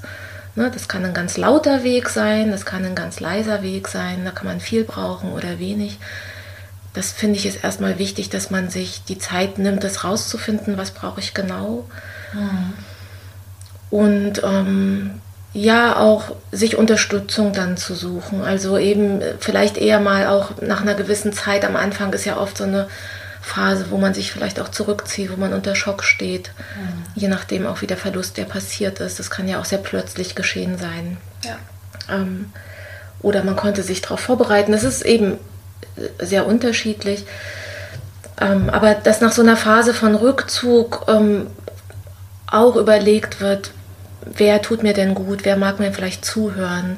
Und wenn das nicht gleich so gut passt, ähm, auch dran zu bleiben und äh, gerade guten Freunden oder engen Familienmitgliedern, wo das gut geht, auch zu sagen, was man braucht. Ja. Also in der Regel ist die Umwelt auch ähm, nicht nur einfach unfähig oder doof, sondern auch hilflos und überfordert mit der Situation. Und mhm. das tut manchmal einfach auch gut, wenn auch Betroffene selber zu ihnen sagen, du weißt du, das Schlimmste ist für mich, wenn ihr alle euch nicht mehr meldet, bitte ladet uns trotzdem ein, bitte fragt, wie es uns geht, interessiert euch für das Kind, wir erzählen gerne. Ne? Mhm. Die meisten Eltern wollen gefragt werden. Ja. Welchen Namen habt ihr gegeben? Wo liegt es begraben? Dürfen wir auch mal ans Grab mitkommen? Mhm. Ähm, ja, also da ist vielleicht und dann so in der ersten Phase, wo die Trauer sehr akut ist, sehr viel Raum einnimmt, ähm, gut sich versorgen einfach, also auch körperlich gut versorgen, ja. sich eine Auszeit nehmen, sich krank schreiben lassen, ähm, schauen, dass man Spaziergänge macht, dass man regelmäßig isst. Das klingt jetzt so ganz banal, aber ja. darum geht es ja erstmal wieder so ein bisschen Füße auf den Boden kriegen. Ja. Und ich sag mal, das, was ja zumindest früher sehr üblich war, dass man den Wöchnerinnen ne, Essen vorbeigebracht hat genau, und sowas. Ja. Das kann man durchaus in dem Falle natürlich nicht einfach vor der Tür stehen ungefragt, wobei ich denke, auch das kann man versuchen. Ne? Ja. Aber ähm, ich so aus den Erfahrungen, die ich gehört habe, auch von trauernden Frauen, war das dann, also für die hat das ganz viel bedeutet. Äh, oder, oder hat, hat zum Beispiel ähm, eine Frau erzählt, was ihr das bedeutet hat, dass eine Nachbarin dann kam und sagte, Mensch, dein Balkon ist immer sonst so schön bepflanzt und ich sehe, du hast jetzt gerade gar nicht die Kraft, soll ich das mal für dich machen? Ja, schön. Solche Ideen, ne? Mhm, mhm. Also einfach auch äh, natürlich zu schauen, wo kann ich, ne, was kann ich machen, aber Essen, Trinken, Schlafen, das ist wirklich ganz, ganz wichtig. Ja. Und auch, was, was mir häufig noch auffällt, ist, dass die Frauen so von sich verlangen, dass sie so schnell wieder und auch die Männer dass sie so schnell wieder funktionieren. Mhm. Also ne, mhm. dann sagen, warum bin ich denn jetzt immer mittags schon wieder müde und mhm. möchte am liebsten wieder ins Bett gehen das ist ja körperliche und seelische Hochleistung, was passiert. Ja. Ne? Oder warum kann ich mich nicht konzentrieren? Ja. Oder ich dachte, es wäre schon besser und jetzt fange ich wieder bei jeder Kleinigkeit an zu weinen. Aber Trauer mhm. verläuft eben nicht einfach nur geradeaus, sondern ne, die kommt auch mal zurück und verläuft eher so irgendwie in Wellen oder Spiralen oder mhm. ähm, und das alles erstmal anzunehmen und sich zu erlauben und diesen Raum sich zu, selber zu geben. So, das finde ich ist so, glaube ich, fast das Allerwichtigste, was ich auch immer zuerst wenn Frauen sehr früh kommen, ähm, so bespreche. Also wenn die Frauen zu mir kommen, dann ähm, schaue ich natürlich, wann ist das denn passiert und wo steht sie. Und wenn das eben noch nicht so lange her ist, dann mache ich erstmal ein bisschen Trauerbegleitung und gucke mir das eine Weile an.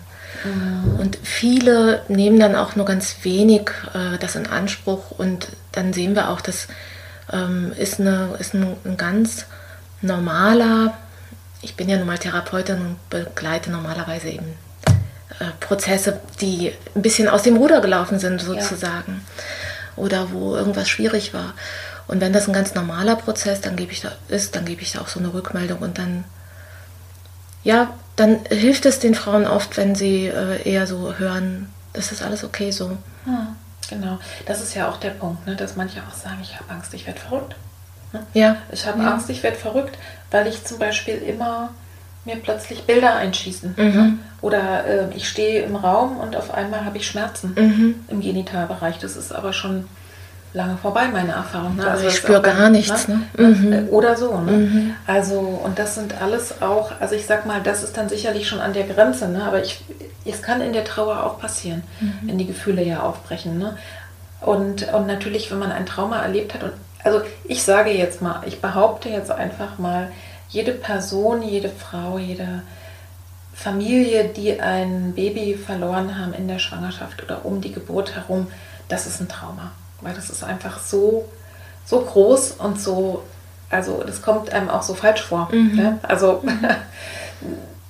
nicht, dass die traumatisiert ihr Leben lang durch die Gegend laufen. Ne? Das, mhm. das, darum geht es gar nicht, sondern das ist erstmal was, was wo ich wirklich glaube, da braucht einfach jeder Mensch Unterstützung. Ob die jetzt psychotherapeutisch sein muss oder nicht, ist eine andere Frage. Mhm. Aber ich glaube, damit erstmal zu rechnen und zu sagen, ähm, ich darf mir da Hilfe holen, weil ne, viele sind dann auch der Meinung, naja, ne, weil so schlimm war es dann auch wieder nicht und ich kann ja irgendwie noch so mein Alltag ganz normal leben. Andere haben es viel nötiger. Mhm. Ne? Und, und dann mhm. sich nicht äh, selber trauen oder, oder sich nicht selber erlauben, Hilfe zu holen. Und ich glaube, dass der, der Punkt, den würde ich gerne in die Welt bringen, dass auf alle Fälle, wenn jemand kommt, auch, ne, auch zum Psychotherapeuten und sagt, das und das ist mir passiert, mir geht schlecht damit, dann wird man nicht nach Hause geschickt. Definitiv nicht, ja. genau. also man muss jetzt auch nicht irgendwie so Störungen haben, ne? jetzt, äh, wo, wo andere die Hände über den Kopf zusammenschlagen. Ja sondern es reicht einfach aus, dass man einfach mal verzweifelt ist oder sagt, ich weiß gar nicht, wie ich damit umgehen soll. Mhm. Mhm. Ja, wobei es natürlich schon so ist, dass wir nehmen als Therapeutin übernehmen dann schon manchmal Aufgaben, die ähm, in einer Gesellschaft, die vielleicht ein bisschen besser funktionieren Ja. würde, ähm, durchaus ähm, woanders gut Ja. stattfinden könnten eigentlich. Ne? Ja. Dieses Tragen, dieses den Raum einräumen. Ähm, also das geht ja los damit, dass äh, Menschen nach Verlust, und zwar generell, wenn jemand Ja. gestorben ist, haben laut Krankenkassen, ich weiß gar nicht, Katalog oder sowas, überhaupt Anspruch mal auf zwei, glaube ich, Krankschreibungstage nach Verlust von einem Angehörigen. Das geht gar nicht. Naja, die Ärzte machen das dann anders. So, ne? Und ähm, also das, das geht ja gar nicht. Also ähm, das müsste irgendwie ja klar sein. Wenn jemand aus der gesellschaftlichen Mitte einen Verlust erlebt hat, dann bra- braucht er oder sie Zeit und die muss gegeben werden und die kann auch unterschiedlich lang sein. Genau, ne? Für manche ist es ja tatsächlich sogar hilfreich, schnell wieder in den Proz also in den Arbeitsprozess Genau, zu kommen. ja, ja. Aber für Anna, und es kann aber sein, dass ich vielleicht das erstmal brauche zu arbeiten und dass ich dann aber später, ne, wenn sich das ganze große Ding dann zeigt, Mhm. dass ich dann wieder was brauche. Also wirklich zu schauen, ja. Sag mal, was sagst du denn? Du, wir haben ja gerade gesprochen, also im Grunde braucht natürlich nicht jede Frau nach so einem frühen Verlust eine Psychotherapie. Aber sie könnte, wenn sie merkt, es geht ihr nicht gut, auf alle Fälle ne, hinkommen. Da wird niemand weggeschickt. Woran merke ich aber dann selber oder mein Umfeld, dass ich jetzt wirklich professionelle Hilfe in Anspruch nehmen sollte? Mhm, genau. Also das ist schon richtig, was du sagst. Ich kriege manchmal auch Frauen geschickt, äh, zum Beispiel von der Gynäkologin, drei Wochen nach äh, dem das Kind kurz vorm Termin, vielleicht im Mutterleib ohne große erkennbare Ursache, ist das Kind gestorben. Es ist bei der äh, Ultraschalluntersuchung kein Herzschlag festgestellt worden Der Klassiker. Der Klassiker sozusagen. Ne? Und sie hat das Kind dann entbunden und ähm, so. Und jetzt ist sie drei Wochen später bei der Gynäkologin zur Nachuntersuchung. Und dann wird die mir geschickt und, äh, und dann rufe ich an und dann sagt die, die, die sitzt hier, die weint die. Also ähm, ich äh, schaue mir die Frauen dann auch an und die dürfen dann auch erstmal weiterkommen. Aber ich versuche schon zu gucken. Ähm, es gibt so ein paar sozusagen Risikofaktoren, die mir auch früh schon auffallen, wo ich weiß, okay, hier gucke ich ein bisschen genauer hin. Ähm, das ist also, wenn ich das Gefühl habe, die Frau hat gar keine Unterstützung oder ähm, das soziale Umfeld ist sehr ablehnend Ja. bis ähm, irgendwie fordernd, sich da jetzt irgendwie schnell wieder normal zu verhalten Also, dass es Druck gibt. dass es Druck gibt. Genau, wenn ähm, starke Schuldgefühle, das ist ja häufig ein Thema, wenn die sehr, sehr stark da sind und sich gar nicht irgendwie verändern, starke Schuldgefühle, ähm, was falsch gemacht zu haben, versagt zu haben als Frau, als Mutter. Ne? Also oft ist ja so dieses Thema, mein Körper hat versagt, ich habe was nicht hingekriegt, es wird als Misserfolg erlebt. Ja. Und wenn das so ähm, wirklich sehr massiv da ist und ähm, das ist ein Risikofaktor, definitiv.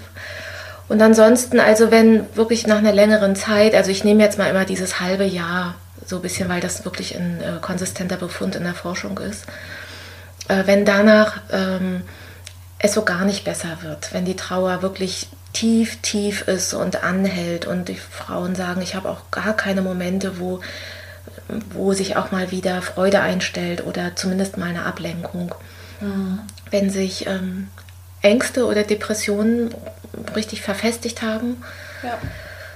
ähm, wenn die Frau das Gefühl hat, also selber von sich gar nicht erwartet, dass sie das irgendwie bewältigen kann. Also wenn, die sagen dann sowas wie, äh, ich, das, ich schaffe das nicht. Ich glaube, ich schaffe das. Ich weiß nicht, wie ich das schaffen soll, wie ich diese Krise überwinden soll. Ja. Und ganz, aber das fällt dann relativ früh schon auf, wenn die Frau doch auch sehr traumatisiert ist. Und zwar Ja. nicht nur in dem Sinn, wie du es vorhin meintest, sondern manchmal geht ja der Verlust auch einher mit wirklich schlimmen Situationen Ja. im Krankenhaus. Ne? Plötzliche Hektik bricht aus, ähm, ähm, medizinische Eingriffe, die vielleicht auch einhergehen mit Schmerz, mit Kontrollverlust. Ja. Ähm, Na, und je plötzlicher. ne? und je Das plötzlicher, ne? Also ja. wenn dort wirklich so ein, so ein richtiges Psychotrauma entstanden ist, wo man auch merkt, die Frau, ähm, die hat wirklich ständig äh, tauchen Bilder auf, die sie daran erinnern. Es gibt vielleicht auch Albträume oder äh, die ist körperlich auch sehr äh, angespannt und erregt die ganze Zeit. Man hat dann so ein Grundanspannungslevel, was gar nicht mehr so richtig rausgeht aus dem Körper. Mhm. Genau, also so war eigentlich eine klassische Traumafolgestörung. Genau, ne? genau.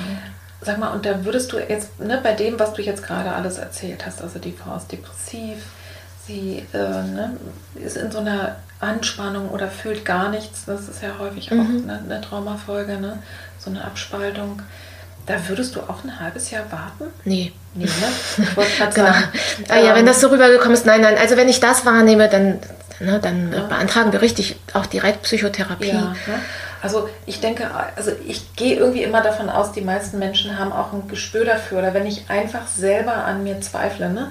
also wenn es nicht die Ärztin ist, die mich schickt, weil ich weine, weil das ist, also wenn, wenn man weinen kann, ist man einfach schon sogar ein Schrittchen weiter. Ne? Mhm. Also Manchmal ja. ja, ja, klar. Es gibt auch das Unstillbare ne? und, und das, dieses Weinen, was einen sogar zurückstrudelt, aber in aller Regel ist es so, dass ich, wenn man erstmal ordentlich weinen konnte, äh, dann löst sich ganz, ganz viel. Das ist meine Erfahrung auch. Ne? Auch wenn es eben beängstigend ist, manchmal genau für die Begleiterin. Aber, ne? aber wenn so ganz krasse Sachen sind, ne? auch Zwangsgedanken und all sowas, dann würde ich auch immer ne? wirklich Hilfe holen. Und natürlich, klar, es ist gar nicht so selten, auch in meiner Erfahrung.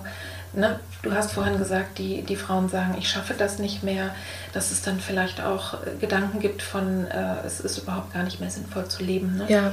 Natürlich, egal ob man ein Kind verloren hat oder was anderes ist, Suizidgedanken sind immer ein Grund, ne? sich wirklich ganz schnell Hilfe Fach, zu holen. Äh, ne? Genau, Fachleute anzusprechen äh, und sich da Hilfe zu holen. Ne? Also und lieber dann früher als später und ich sag mal umgekehrt, wenn jemand kommt und man stellt fest als Psychotherapeutin, okay, die ist einfach unendlich traurig, aber das ist alles, alles sonst okay. Ja. Dass man dann auch vielleicht sagt, ja, nach vier, fünf Stunden, ne? so. Man kann ja auch, es gibt ja von, von den Kassen auch ne, sowieso diese probatorischen Sitzungen. Genau, ne? genau. Da muss man noch gar keinen Antrag stellen. Und jetzt haben wir sogar auch noch die Möglichkeit mit den, ähm, die sogenannte Akutintervention, das Ja. ist neu. Ähm, das sind eben auch zwölf Stunden, die äh, gar nicht weiter beantragt werden müssen. Mhm. Ähm, ja, so wie du sagst. Also, dass man sich das dann mal eine Weile anguckt und auch eine Rückmeldung gibt. Und manchmal finden die Frauen das auch entlastend zu hören, es ist alles in Ordnung. Ich Genau. darf zwar kommen, ne, und dann nehmen die das auch mal in Anspruch, aber manche sagen dann auch von sich aus so, ähm, das war gut so und jetzt danke, den Rest gehe ich Genau, alleine weiter. Das ist okay. Und das ist dann vielleicht wiederum dann der Ort, wo dann vielleicht auch die nicht äh, ne, Krankenkassen finanzierten Therapien auch einen Raum haben, wo ich einfach einen Raum habe, äh, meine Trauer zu bewältigen, einfach meinen, genau, diese, diese, diesen Identitätswandel Mhm. ähm, mit zu begleiten. Ne? Was meine Erfahrung ist, ist, dass es auch häufig gar nicht so einfach ist in der Partnerschaft. Ja? Also Ja, zwischen. Männern und Frauen, das ist, das ist äh, finde ich, fast der Klassiker, Mhm. dass die Frauen irgendwie die Empfindung haben, die Männer trauern nicht so. Na, und die trauern eben ja anders. Mhm. Ja? Äh, und häufig haben die Männer das Gefühl, sie können gar nicht, ne? oder andersrum, unbewusst ist es so, dass die dann sehr handlungsorientiert sind und gucken ne? und strukturieren und irgendwie auch das Gefühl haben, wir müssen hier das Schiff am Laufen halten. Vielleicht gibt es ja auch schon Kinder in der Familie und einer muss auch irgendwie die Kohle ran schaffen, dass sie einfach wirklich Raum und Zeit hat zu trauern. Und dabei wäre, ne, und wenn er aber merkt, ihr geht's wieder besser, dann ist er vielleicht auch mal dran, ne, Ja, das stimmt. wegzuschwimmen. Also ja, es sind wirklich sehr, sehr viele Facetten. Ähm, da kann man wahrscheinlich ewig drüber Ja. reden. Ich ähm, bestelle die Männer oft auch mal eine Stunde dazu. Ja, Also mindestens einmal, auch um mir das auch anzugucken. ja, Wie sind die so im Gespräch? Haben die, also können die darüber reden? Ähm, also Menschen sind ja niemals gleich und auch in der Partnerschaft nicht. Und äh, ist ja klar, die haben immer unterschiedliche Wege. Manchmal sind die krass verschieden. Ähm, manchmal vielleicht nicht ganz so doll, aber ich finde es immer ganz wichtig, dass äh, die Paare darüber im Austausch sind. Ne? Wie machst du das? Wie geht's dir? Und was ist dein Weg? Ähm, und das, was du sagst, das beobachte ich oft, dass die Männer erstmal ihre Frau natürlich so unterstützen wollen und schützen wollen und ähm, auch häufig die Kommunikation nach außen übernehmen. ja, Und ähm, ja, vielleicht auch immer noch dieses Bild ne, vom starken Mann sozusagen ja, ähm, äh, da selber dann manchmal sich selber dabei auch ein bisschen vernachlässigen oder vergessen, dass das dass auch bei ihnen was passiert ist. Naja, oder es auch, auch durchaus ein bisschen wegschieben, weil es so unangenehm ist. Ne? Und vielleicht ein bisschen wegschieben, also ein kleines bisschen wegschieben können, weil es ja eben nicht in ihrem Körper war. Mhm. Also ich glaube, mhm. das, ist, das ist wirklich der, so das ist, du sagst ja auch, es ging viel um Körper dann ne, in ja. den Therapien. Es ist einfach in meinem Körper passiert ne, und, ähm, und es macht ja hormonell auch was. Mhm. Also mhm. das, das denke ich, ich finde auch, das muss man immer noch mal, also auch wenn ich eben in der ne, 24. Woche mein Kind verloren habe oder in der 18 habe ich ja dann trotzdem ein Wochenbett, also hormonell gesehen. Mhm. Ne? Ja, ja. Das ja. ist zwar manchmal ein bisschen kürzer, also je nachdem, wie, wie früh der Verlust ist, aber ne, all das und das ist sicherlich ein Unterschied. Aber ansonsten, klar, hängt die Dynamik natürlich immer sehr davon ab. Ja. Auch wie man natürlich selber geübt ist, mit seinen Gefühlen umzugehen. Ne? Und manchmal erlebe ich auch, dass die Frauen zum Beispiel, das ist jetzt vielleicht ein bisschen klischeehaft, es gibt auch immer alle möglichen anderen Konstellationen, mhm. aber dass sie ähm, wütend sind, ne? dass der Mann ja. scheinbar das gar nicht so, äh, so schwer nimmt. Ne? Der ist ja. scheinbar so schnell darüber hinweggekommen mhm. und äh, dem hat es ja wohl gar nichts bedeutet oder so. Äh, sowas kommt dann da manchmal rein. Und dann, so wie du gesagt hast, gibt es da auch mal wirklich Partnerschaftskonflikte, ja. die wenn sie eben nicht gut äh, besprochen werden, auch eine ganz schöne äh, Sprengkraft dann irgendwie entfalten, wenn das so unter der Oberfläche bleibt. Ne? Mhm. Also das mache ich tatsächlich auch, ähm, auch gar nicht so selten, dass ich auch Sitzungen mit den Partnern mache, mhm. weil für die ist es eben auch wichtig. Ne? Und wenn man sowieso schon so voller Schmerz ist und dann auch noch das Gefühl hat, ich bin damit alleine, wir sind zusammen in unserer Wohnung, aber jeder macht so sein eigenes Ding und zu sagen, es ist Ne? Also auch dem Mann die Erlaubnis zu geben, du darfst auch vor deiner Frau schwach sein. Es können auch beide sich in den Armen liegen und weinen. Das ist überhaupt nicht schlimm. Also mhm. es gibt Schöneres. Ja? Aber, aber in dieser, es ist, ist vielleicht sogar viel hilfreicher, äh, als zu sagen, Schatz, wollen wir das und das machen? Wollen wir essen gehen? Das kann man ja sogar im Moment auch nicht. Ne? Also irgendwelche Trostaktionen zu machen, ne, um sie auf andere Gedanken zu bringen, ist an sich eine gute Idee. Mhm. Aber das andere darf eben auch sein. Ne? Ja. Ja, oder eben ist es auch ganz, ganz anders. Also, dass die ähm, ganz Trauer ganz anders ausdrücken und dass ja. da, also im besten Fall vertieft ja ein Paar dadurch auch das Verständnis füreinander. Also es ja. gibt ja auch Paare, die sagen, äh, so furchtbar wie es war, aber äh, es hat uns irgendwie näher zusammengebracht. Höre ich auch sehr ja. oft. Mhm. Also ich erinnere mich jetzt gerade an ein Paar, wo ähm, die Frau, die war wahnsinnig wütend auf ihren Mann, weil der für sie eben so scheinbar nicht getrauert hat und der hat ähm, das, ähm, der hat immer ganz laut Rockmusik gehört. Ah ja, super. Mhm. Das war für sie furchtbar, fast nicht zu ertragen. Ja. Aber ich habe die so ins Gespräch gebracht und er konnte dann auch sagen, dass das, das ist sein Weg. Ne? Ja. Manche, also viele Männer machen dann wirklich auch äh, exzessiv Sport. Ne? Mhm. Und das empfehle ich tatsächlich aber auch den Frauen, also dass diese Spannung auch aus dem Körper rauskommt. Mhm. Ne? Da, da, macht dann jeder ihr eigenes Ding, aber schon flott spazieren gehen kann mhm. echt was helfen. Also neben der Sonne und der frischen Luft. Und da, wenn man schnell geht, dass man so atmet, ne, dass es einfach in den Körper reingeht. Ja, das ist tatsächlich, wäre das sogar mal ein extra Thema für einen Podcast. Aber wir haben es jetzt angerissen. Was hast du denn vielleicht sonst noch? Was fällt dir da noch ein? Ähm, an Ideen vielleicht, wo die betroffenen Familien und Paare auch noch Hilfe und Unterstützung finden können, außerhalb genau. von Psychotherapie. Genau, es muss gar nicht eben nicht direkt der Gang zum Therapeuten, zur Therapeutin mhm. sein. Ähm, es gibt eigentlich, äh, denke ich, in jeder nicht mal nur größeren Stadt in Deutschland mittlerweile ähm, die Sternkindervereine oder manchmal heißt es auch Schmetterlingskinderverein, also mhm. Vereine, die sich gegründet haben, die sich ähm, zunächst mal auch um die Beerdigung kümmern von den Kindern, die nicht bestattet werden nach Bestattungsrecht. Das sind nämlich alle Kinder über 500 Gramm. Ja. Und ähm, darunter, ähm, dafür haben sich diese Vereine gegründet, gibt es eben trotzdem auch die Möglichkeit für würdevolle Begräbnisse mit, einem, mit einer Feier, mit einem Ritual dazu. Schön. Und diese Vereine findet man im Internet. Ähm, und die bieten also auch in der Regel Gespräch an und Beratung und Unterstützung. Also mhm.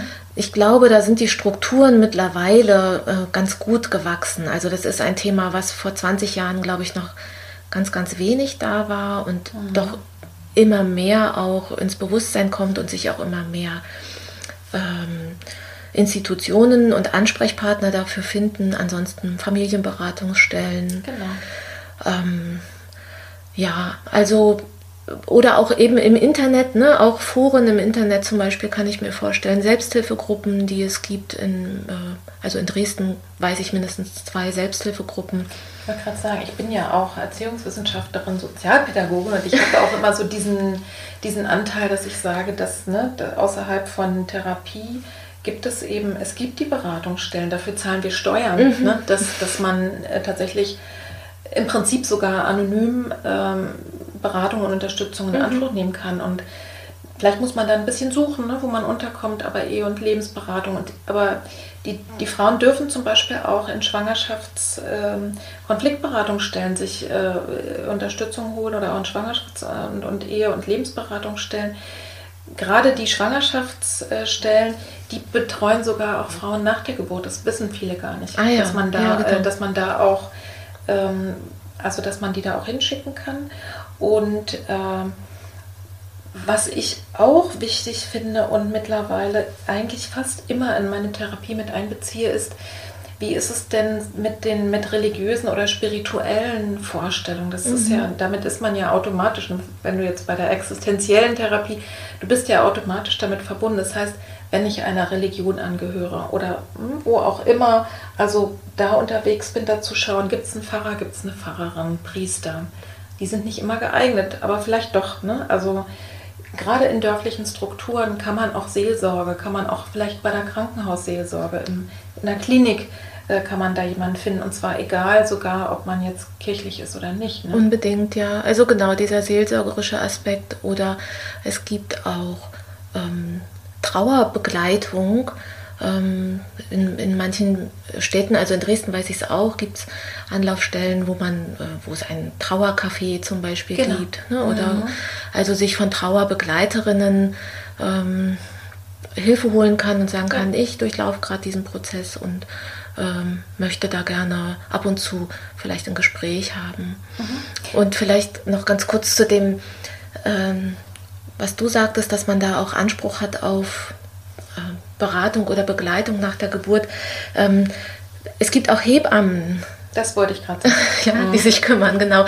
Also bei uns gibt es ähm, äh, Hebammen, die sogenannte leere Wiegekurse anbieten, also auch oh. Rückbildung machen mhm. für Frauen, äh, die jetzt eben kein Kind im Arm mitbringen können. Und es ist ja mhm. unerträglich, dann in einer Gruppe zu sein mit anderen Frauen, die eben ihre lebenden Kinder entbunden haben. Mhm.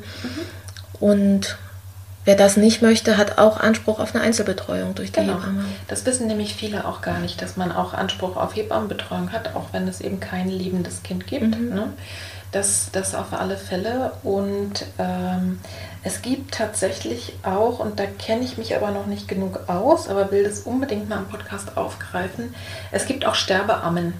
Ja. Das sind, glaube ich, nicht immer Hebammen, mhm. ähm, aber manchmal auch, ne, die beides haben, sondern speziell ausgebildete Frauen. Mhm. Ja. Kennst du da eine? Weil du ja, ich habe äh, hab tatsächlich auf YouTube mal ein, äh, so eine Dokumentation gesehen über eine Sterbeamme. Mhm. Und da geht es ja auch nicht nur um Babys, ne, sondern mhm. auch um Begleitung von mhm. äh, erwachsenen Menschen. Ja, genau. Mhm. Aber was ich ansonsten erlebe, dass auch die äh, Qualität der Betreuung in den Krankenhäusern sich da sehr, sehr verbessert hat. Oh, und ja. dass äh, auch dort tätige ähm, Schwestern, Pfleger und äh, Hebammen ähm, viel besser mittlerweile auf die Situation vorbereitet sind, eine Geburt, wo ein, also ein totes Kind zur Welt gebracht wird, ja. zu begleiten. Ja. Was ich übrigens immer predige und heute auch nochmal als Vorschlag mit reinbringe, ist, weil es ja ein Geschehen ist, was im Körper auch passiert ist, wenn man damit was anfangen kann, muss man gucken. Ne? Aber ich persönlich finde Physiotherapie, wenn, wenn man eine gute Physiotherapeutin hat, ne? mhm. weil die meisten sind angespannt im Nacken oder ne, sind im Becken, es ist ganz fest. Also sich da unterstützen zu lassen, also den Körper mitzunehmen mhm. und einzuladen. Mhm. Ähm, und ich stehe auch total auf Osteopathie. Also das, das geht ja dann nochmal eine Etage tiefer. Das mhm. muss man meistens selber bezahlen, aber dann wirklich auch nach, also wirklich auch genauso wie man auf Schlafen und Essen achten kann. Ne? Äh, eben auch zu schauen, was kann ich meinem Körper Gutes tun. Vielleicht ist es auch sogar sowas wie wirklich dann auch sich ein bisschen betüddeln zu lassen mit Kosmetik oder Massage oder ja, ja sowas genau. Ja. Also äh, das auf alle Fälle. Ich mache mal so langsam die Biege. Mhm. ähm, du hattest erzählt von deinem Dresdner Netzwerk, äh, wo es um die Begleitung von Schwangeren und Wöchnerinnen geht mit seelischen Problemen und psychosomatischen Beschwerden. Magst du darüber noch was erzählen oder? Ich kann es ja in äh, der Kürze versuchen. Ähm, also ja, das Netzwerk hat sich gegründet vor inzwischen, glaube ich, über 21 Jahren.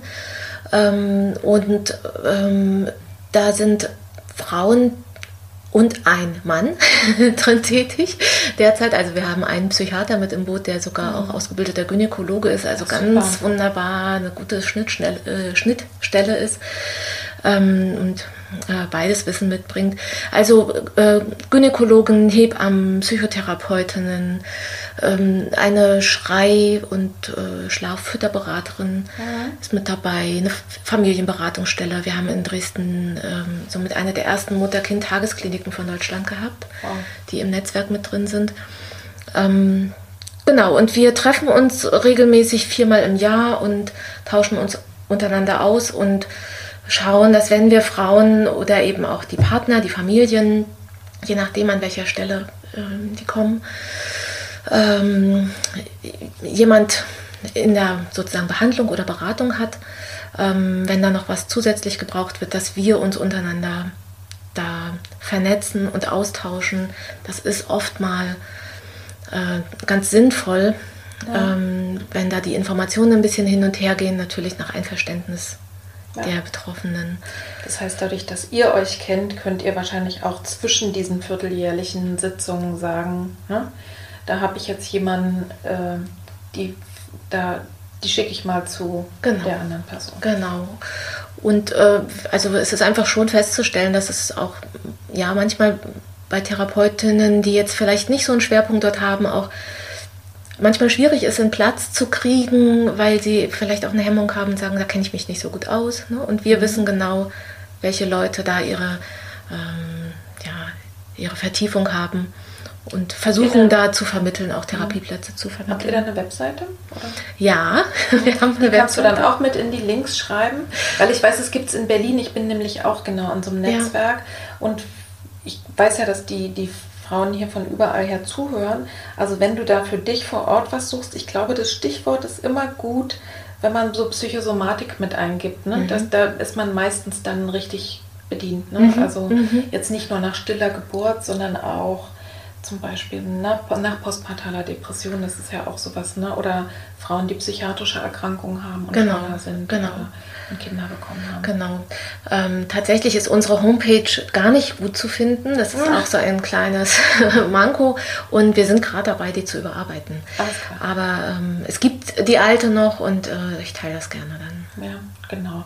Also es, ich, was ich, die Erfahrung, die ich immer mache, ist, es gibt eben so vieles, und gerade in so einer Stadt wie Berlin gibt es wahnsinnig viel und trotzdem, wenn man dann dringend was braucht, äh, ist es manchmal gar nicht so einfach zu finden. Ne? Mhm. Ne? Und manchmal mhm. liegt es auch einfach daran, ja, wie, wie, Google uns gerade hoch, mhm. äh, hoch rankt oder auch, oder auch nicht.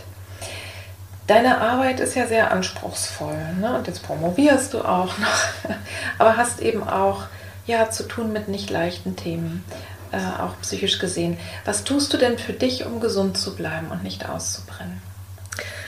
Ja. Das ist meine Klassikerfrage, das frage ich hier alle. Was tue ich für mich? Also, ähm, vielleicht sage ich mal gleich vorneweg, dass ich da auch nicht nur positiv Beispiel bin und natürlich auch manchmal in die Überforderung reinlaufe, weil ja. ich auch jemand bin, die immer gerne viele Projekte hat und vielseitig mhm. interessiert. Und, ja. ähm, aber ja, natürlich gucke ich schon auch und versuche so wahrzunehmen, oder ich glaube, ich bin schon auch ganz gut darin, dann wahrzunehmen, wenn es äh, Rad mal wieder überdreht ist. Und, und was machst du dann? Versuche, ja, Pausen zu machen und also ich gehe ganz gern raus und wandern. Wir haben die sächsische Schweiz in der, um die Ecke. Mhm. Ich gehe gerne dort äh, in die Natur und ähm, bewege mich dort und bin auch einmal im Jahr in den Alpen unterwegs. Also das mache ich total gerne. Mhm. Und äh, was anderes, was ich auch gerne mache, ist vielleicht tatsächlich als Ausgleich zu meiner Arbeit, wo man ja so wenig Erfolg so sichtbar und herzeigbar hat ähm, und schon gar nicht schnell, mache ich einfach immer ganz gerne Dinge irgendwie mit den Händen, wo ich was produziere sozusagen, mhm. wo ich auch mal sagen kann, guck mal, ich habe hier diese Socken gestrickt oder diese Torte gebacken oder im Garten ein Hochbeet gebaut. Mhm. Ja, ja, das ist, äh, das ist schon auch, auch schön, ne? wenn man, genau, wenn man einfach was sieht. ich muss dann über mich selber mal so ein bisschen lachen, weil ich dann da so rumtanze und das auch so präsentiere und sage, guck mal.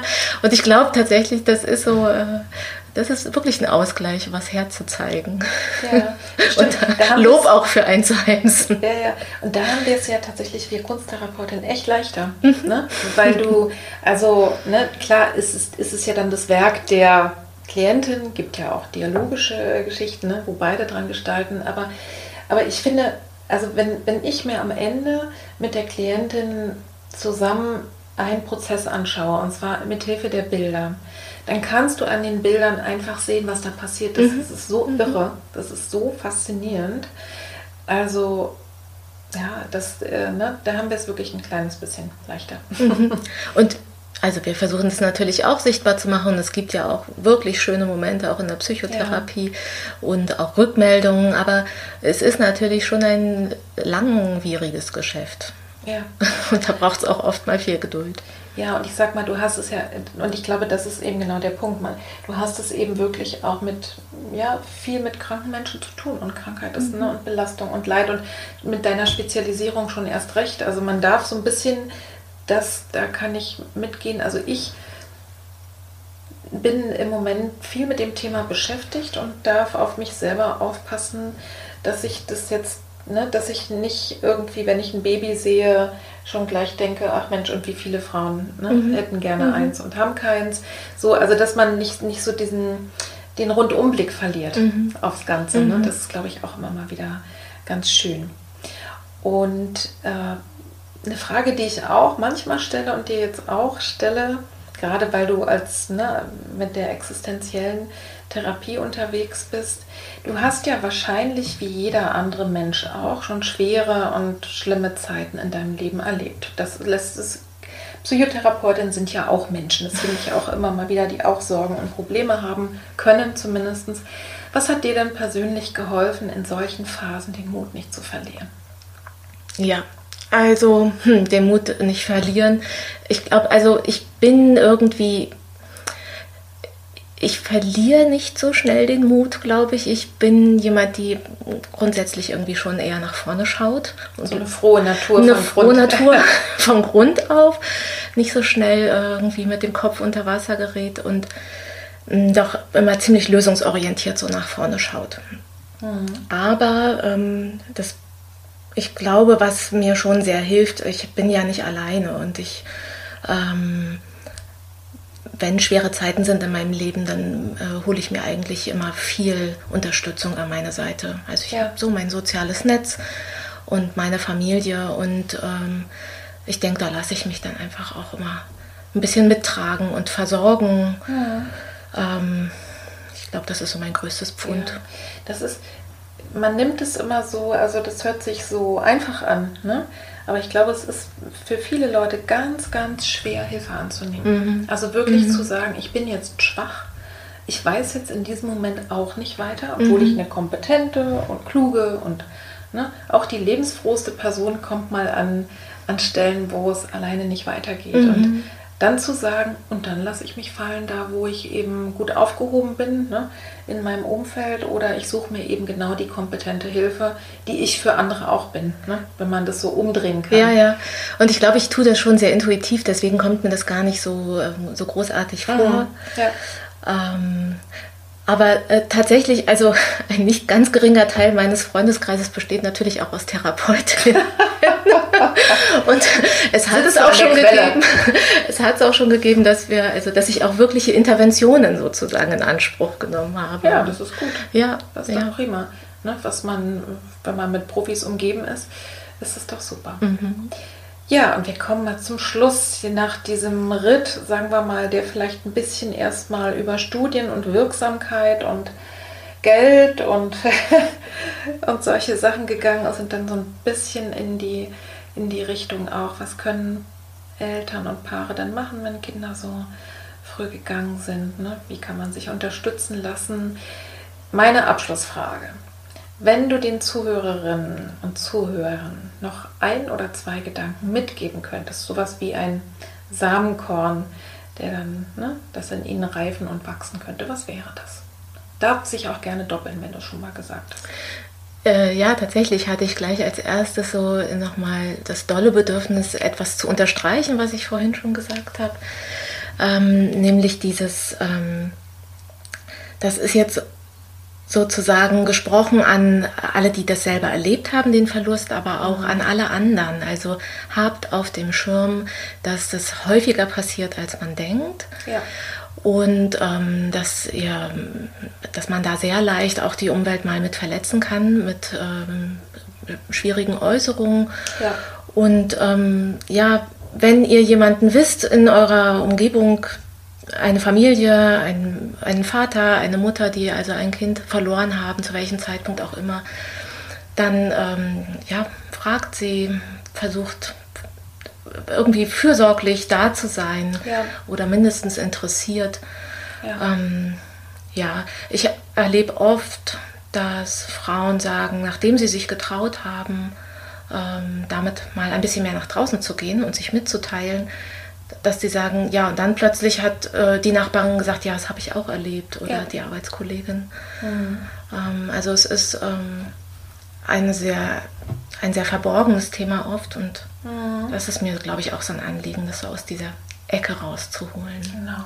Dass es aufhört, ein Tabu zu sein. Ja, ne? genau. Das ist ja, also ich finde das oft so krass, dass eben Frauen sich auch noch schämen dafür, mhm. dass sie so eine Erfahrung gemacht haben, als hätten sie irgendwas falsch gemacht. Ne? Mhm. Ne? Also als wäre das ein persönliches Versagen. Das hat man ja heute auch schon. Ne? Also an die Eltern, teilt euch mit und sprecht darüber. Natürlich ist es kein Muss, aber mhm. wenn man es tut, ist es wirklich, ich würde mal sagen, überwiegend machen die Menschen positive mhm. Erfahrungen damit. Mhm. Und umgekehrt, wenn ihr sowas beobachtet, zieht euch nicht zurück aus lauter Angst, was falsch zu machen, mhm. sondern sprecht die Leute an, versucht es mitfühlen zu machen und, ne, und wegtrösten ist meistens das Schlechteste. Mhm. Ne? So kann ja, ach, ihr könnt doch wieder schwanger werden und wer weiß und all das, ne? Ja. Äh, musste es nicht so leiden und was es da sonst noch gibt, sondern versucht mitfühlen zu sein und zu fragen, womit können wir euch unterstützen? Und äh, weil ich auch denke, wir sind, also ich finde, Menschen sind eigentlich dafür da, füreinander also sich zu unterstützen gegenseitig. Ne? Mhm. Ne? Und äh, ja, und das funktioniert auch. Vielen herzlichen Dank für deine Zeit. Ich danke dir. Und für deine Forschung. Und ähm, ich sag mal, wenn das irgendwo die Ergebnisse, ich bin mir fast sicher, dass Kolleginnen, die zuhören, auch fragen werden. Also wenn es Ergebnisse gibt, das werdet ihr irgendwie über Instagram äh, bei mir äh, oder auch über andere Wege erfahren. Ja, und ähm, wenn es dann wieder möglich ist, es gibt ja auch ähm, mal Kongresse und so. Ich habe auch Sachen im Auge, wo ich eigentlich mhm. ähm, da sein will mit irgendeiner Form von Präsentation, aber ja. steht ja gerade in den Sternen ein bisschen. Genau, das ist ja gerade nochmal eine andere Zeit und redet darüber, redet auch als Therapeutin, als Gynäkologin und als sonst welche Profession, als Beraterin darüber immer weiter. Ne? Und äh, ja, würde mich sehr freuen, wenn es mit der Kunsttherapie und der Psychotherapie oder eben auch ne, dem ganzheitlichen, dass da dieses Wissen auch immer größer wird. Und dafür, dazu hast du sozusagen einen großen Schritt gemacht und dafür wollte ich mich auch nochmal bedanken.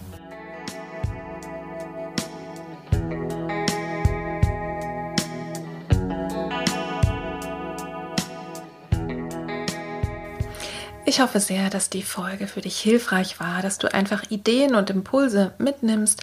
Vielleicht sind dir wirklich Ideen gekommen, was du selber gerne machen möchtest, vielleicht mehr integrativ mit anderen Berufsgruppen zusammenzuarbeiten. Vielleicht möchtest du selber eine Studie machen, dich mit dem Thema im Rahmen deines Studiums befassen oder was auch immer gekommen ist. Und für die betroffenen äh, Familien, vielleicht habt ihr auch Mut bekommen und Ideen bekommen, was ihr selber machen könnt, wohin ihr euch wenden könnt. Also, ich würde mich sehr freuen, wenn es in alle Richtungen positiv wirkt und wenn du mir gerne deine Erfahrungen mit der Folge oder auch deine Gedanken dazu oder vielleicht Ideen äh, mitteilen möchtest, dann schreib mir doch sehr gerne eine E-Mail. Die findest du in den Show Notes. Und wie in der Folge schon versprochen, findet ihr auch in den Show Notes einmal den Ort vorbei ähm, GoFoundMe, wo ihr, wenn ihr möchtet, die äh, Studie von Katja weiter mit unterstützen könnt, finanziell mit größeren oder kleineren Summen. Ich habe auch ein äh, YouTube-Video eingestellt, wo sie selber nochmal genauer darüber spricht. Ihr findet das Berliner, nein, das Dresdner Netzwerk für die Behandlung und Begleitung von Schwangeren und Wöchnerinnen mit seelischen Problemen auch in den Shownotes und ich habe daher der Versprecher eben auch das Berliner Versorgungsnetzwerk mit reingenommen für psychosomatische Gynäkologie, das, äh, bei dem ich auch Mitglied bin. Äh, unter anderem findet ihr da auch meine Kollegin Hanna Elche, die ja eben auch diesen Schwerpunkt hat, genauso wie ich. Und wer sich da noch eintragen möchte als Fachkollegin, geht einfach dahin und schaut es euch an. Wenn du etwas in deiner Stadt, was ähnliches suchst, würde ich einfach immer versuchen, mit Schwangerschaft und Wochenbett oder eben auch mit Frauen, Psychosomatik und Gynäkologie äh, mal googeln und mal schauen, ob sich da was findet. Ich glaube, dass es in größeren Städten gar nicht so selten ist, dass die Fachkolleginnen sich zusammengeschlossen haben. Und du findest in den Shownotes auch noch einige Imaginationen, die dir vielleicht gut tun können. Einmal der innere sichere Ort, der Garten der Weiblichkeit und ich habe noch zwei Folgen dazu genommen, die ich ganz passend fand. Nämlich einmal, wenn du äh, ja selber so im Konflikt bist mit deinem Körper, äh, mit deiner Gebärmutter, dann gibt es eine Folge, die heißt Liebesbrief an deine Gebärmutter. Da spreche ich ein bisschen dazu, wie du dich wieder anfreunden kannst mit ihr. Und dann gibt es noch eine Folge mit Manu, die darüber spricht, wie eine frühe Fehlgeburt ihre Lebensplanung völlig durcheinander gewirbelt hat, aber wie es sich eben auch positiv ausgewirkt hat, einfach auf ja, ihr weiteres Leben. Also lasst euch mal überraschen, lasst euch inspirieren davon. Teile sehr gerne diese Folge mit anderen, wenn du sie hilfreich fandest denn äh, ich freue mich auch immer wieder darüber, dass dieser Podcast Verbreitung findet, dass einfach mehr Menschen daran Anteil haben können und du kannst einfach mit dazu beitragen, indem du abonnierst, indem du weiter teilst, indem du darüber schreibst, kommentierst und einfach deine ja, deine Netzwerke nutzt. Ich wünsche dir alles Liebe, alles Gute, hab einen schönen Frühling, bleibt alle gesund und ich freue mich bis zum nächsten Mal. Viele herzliche Grüße, deine Petra.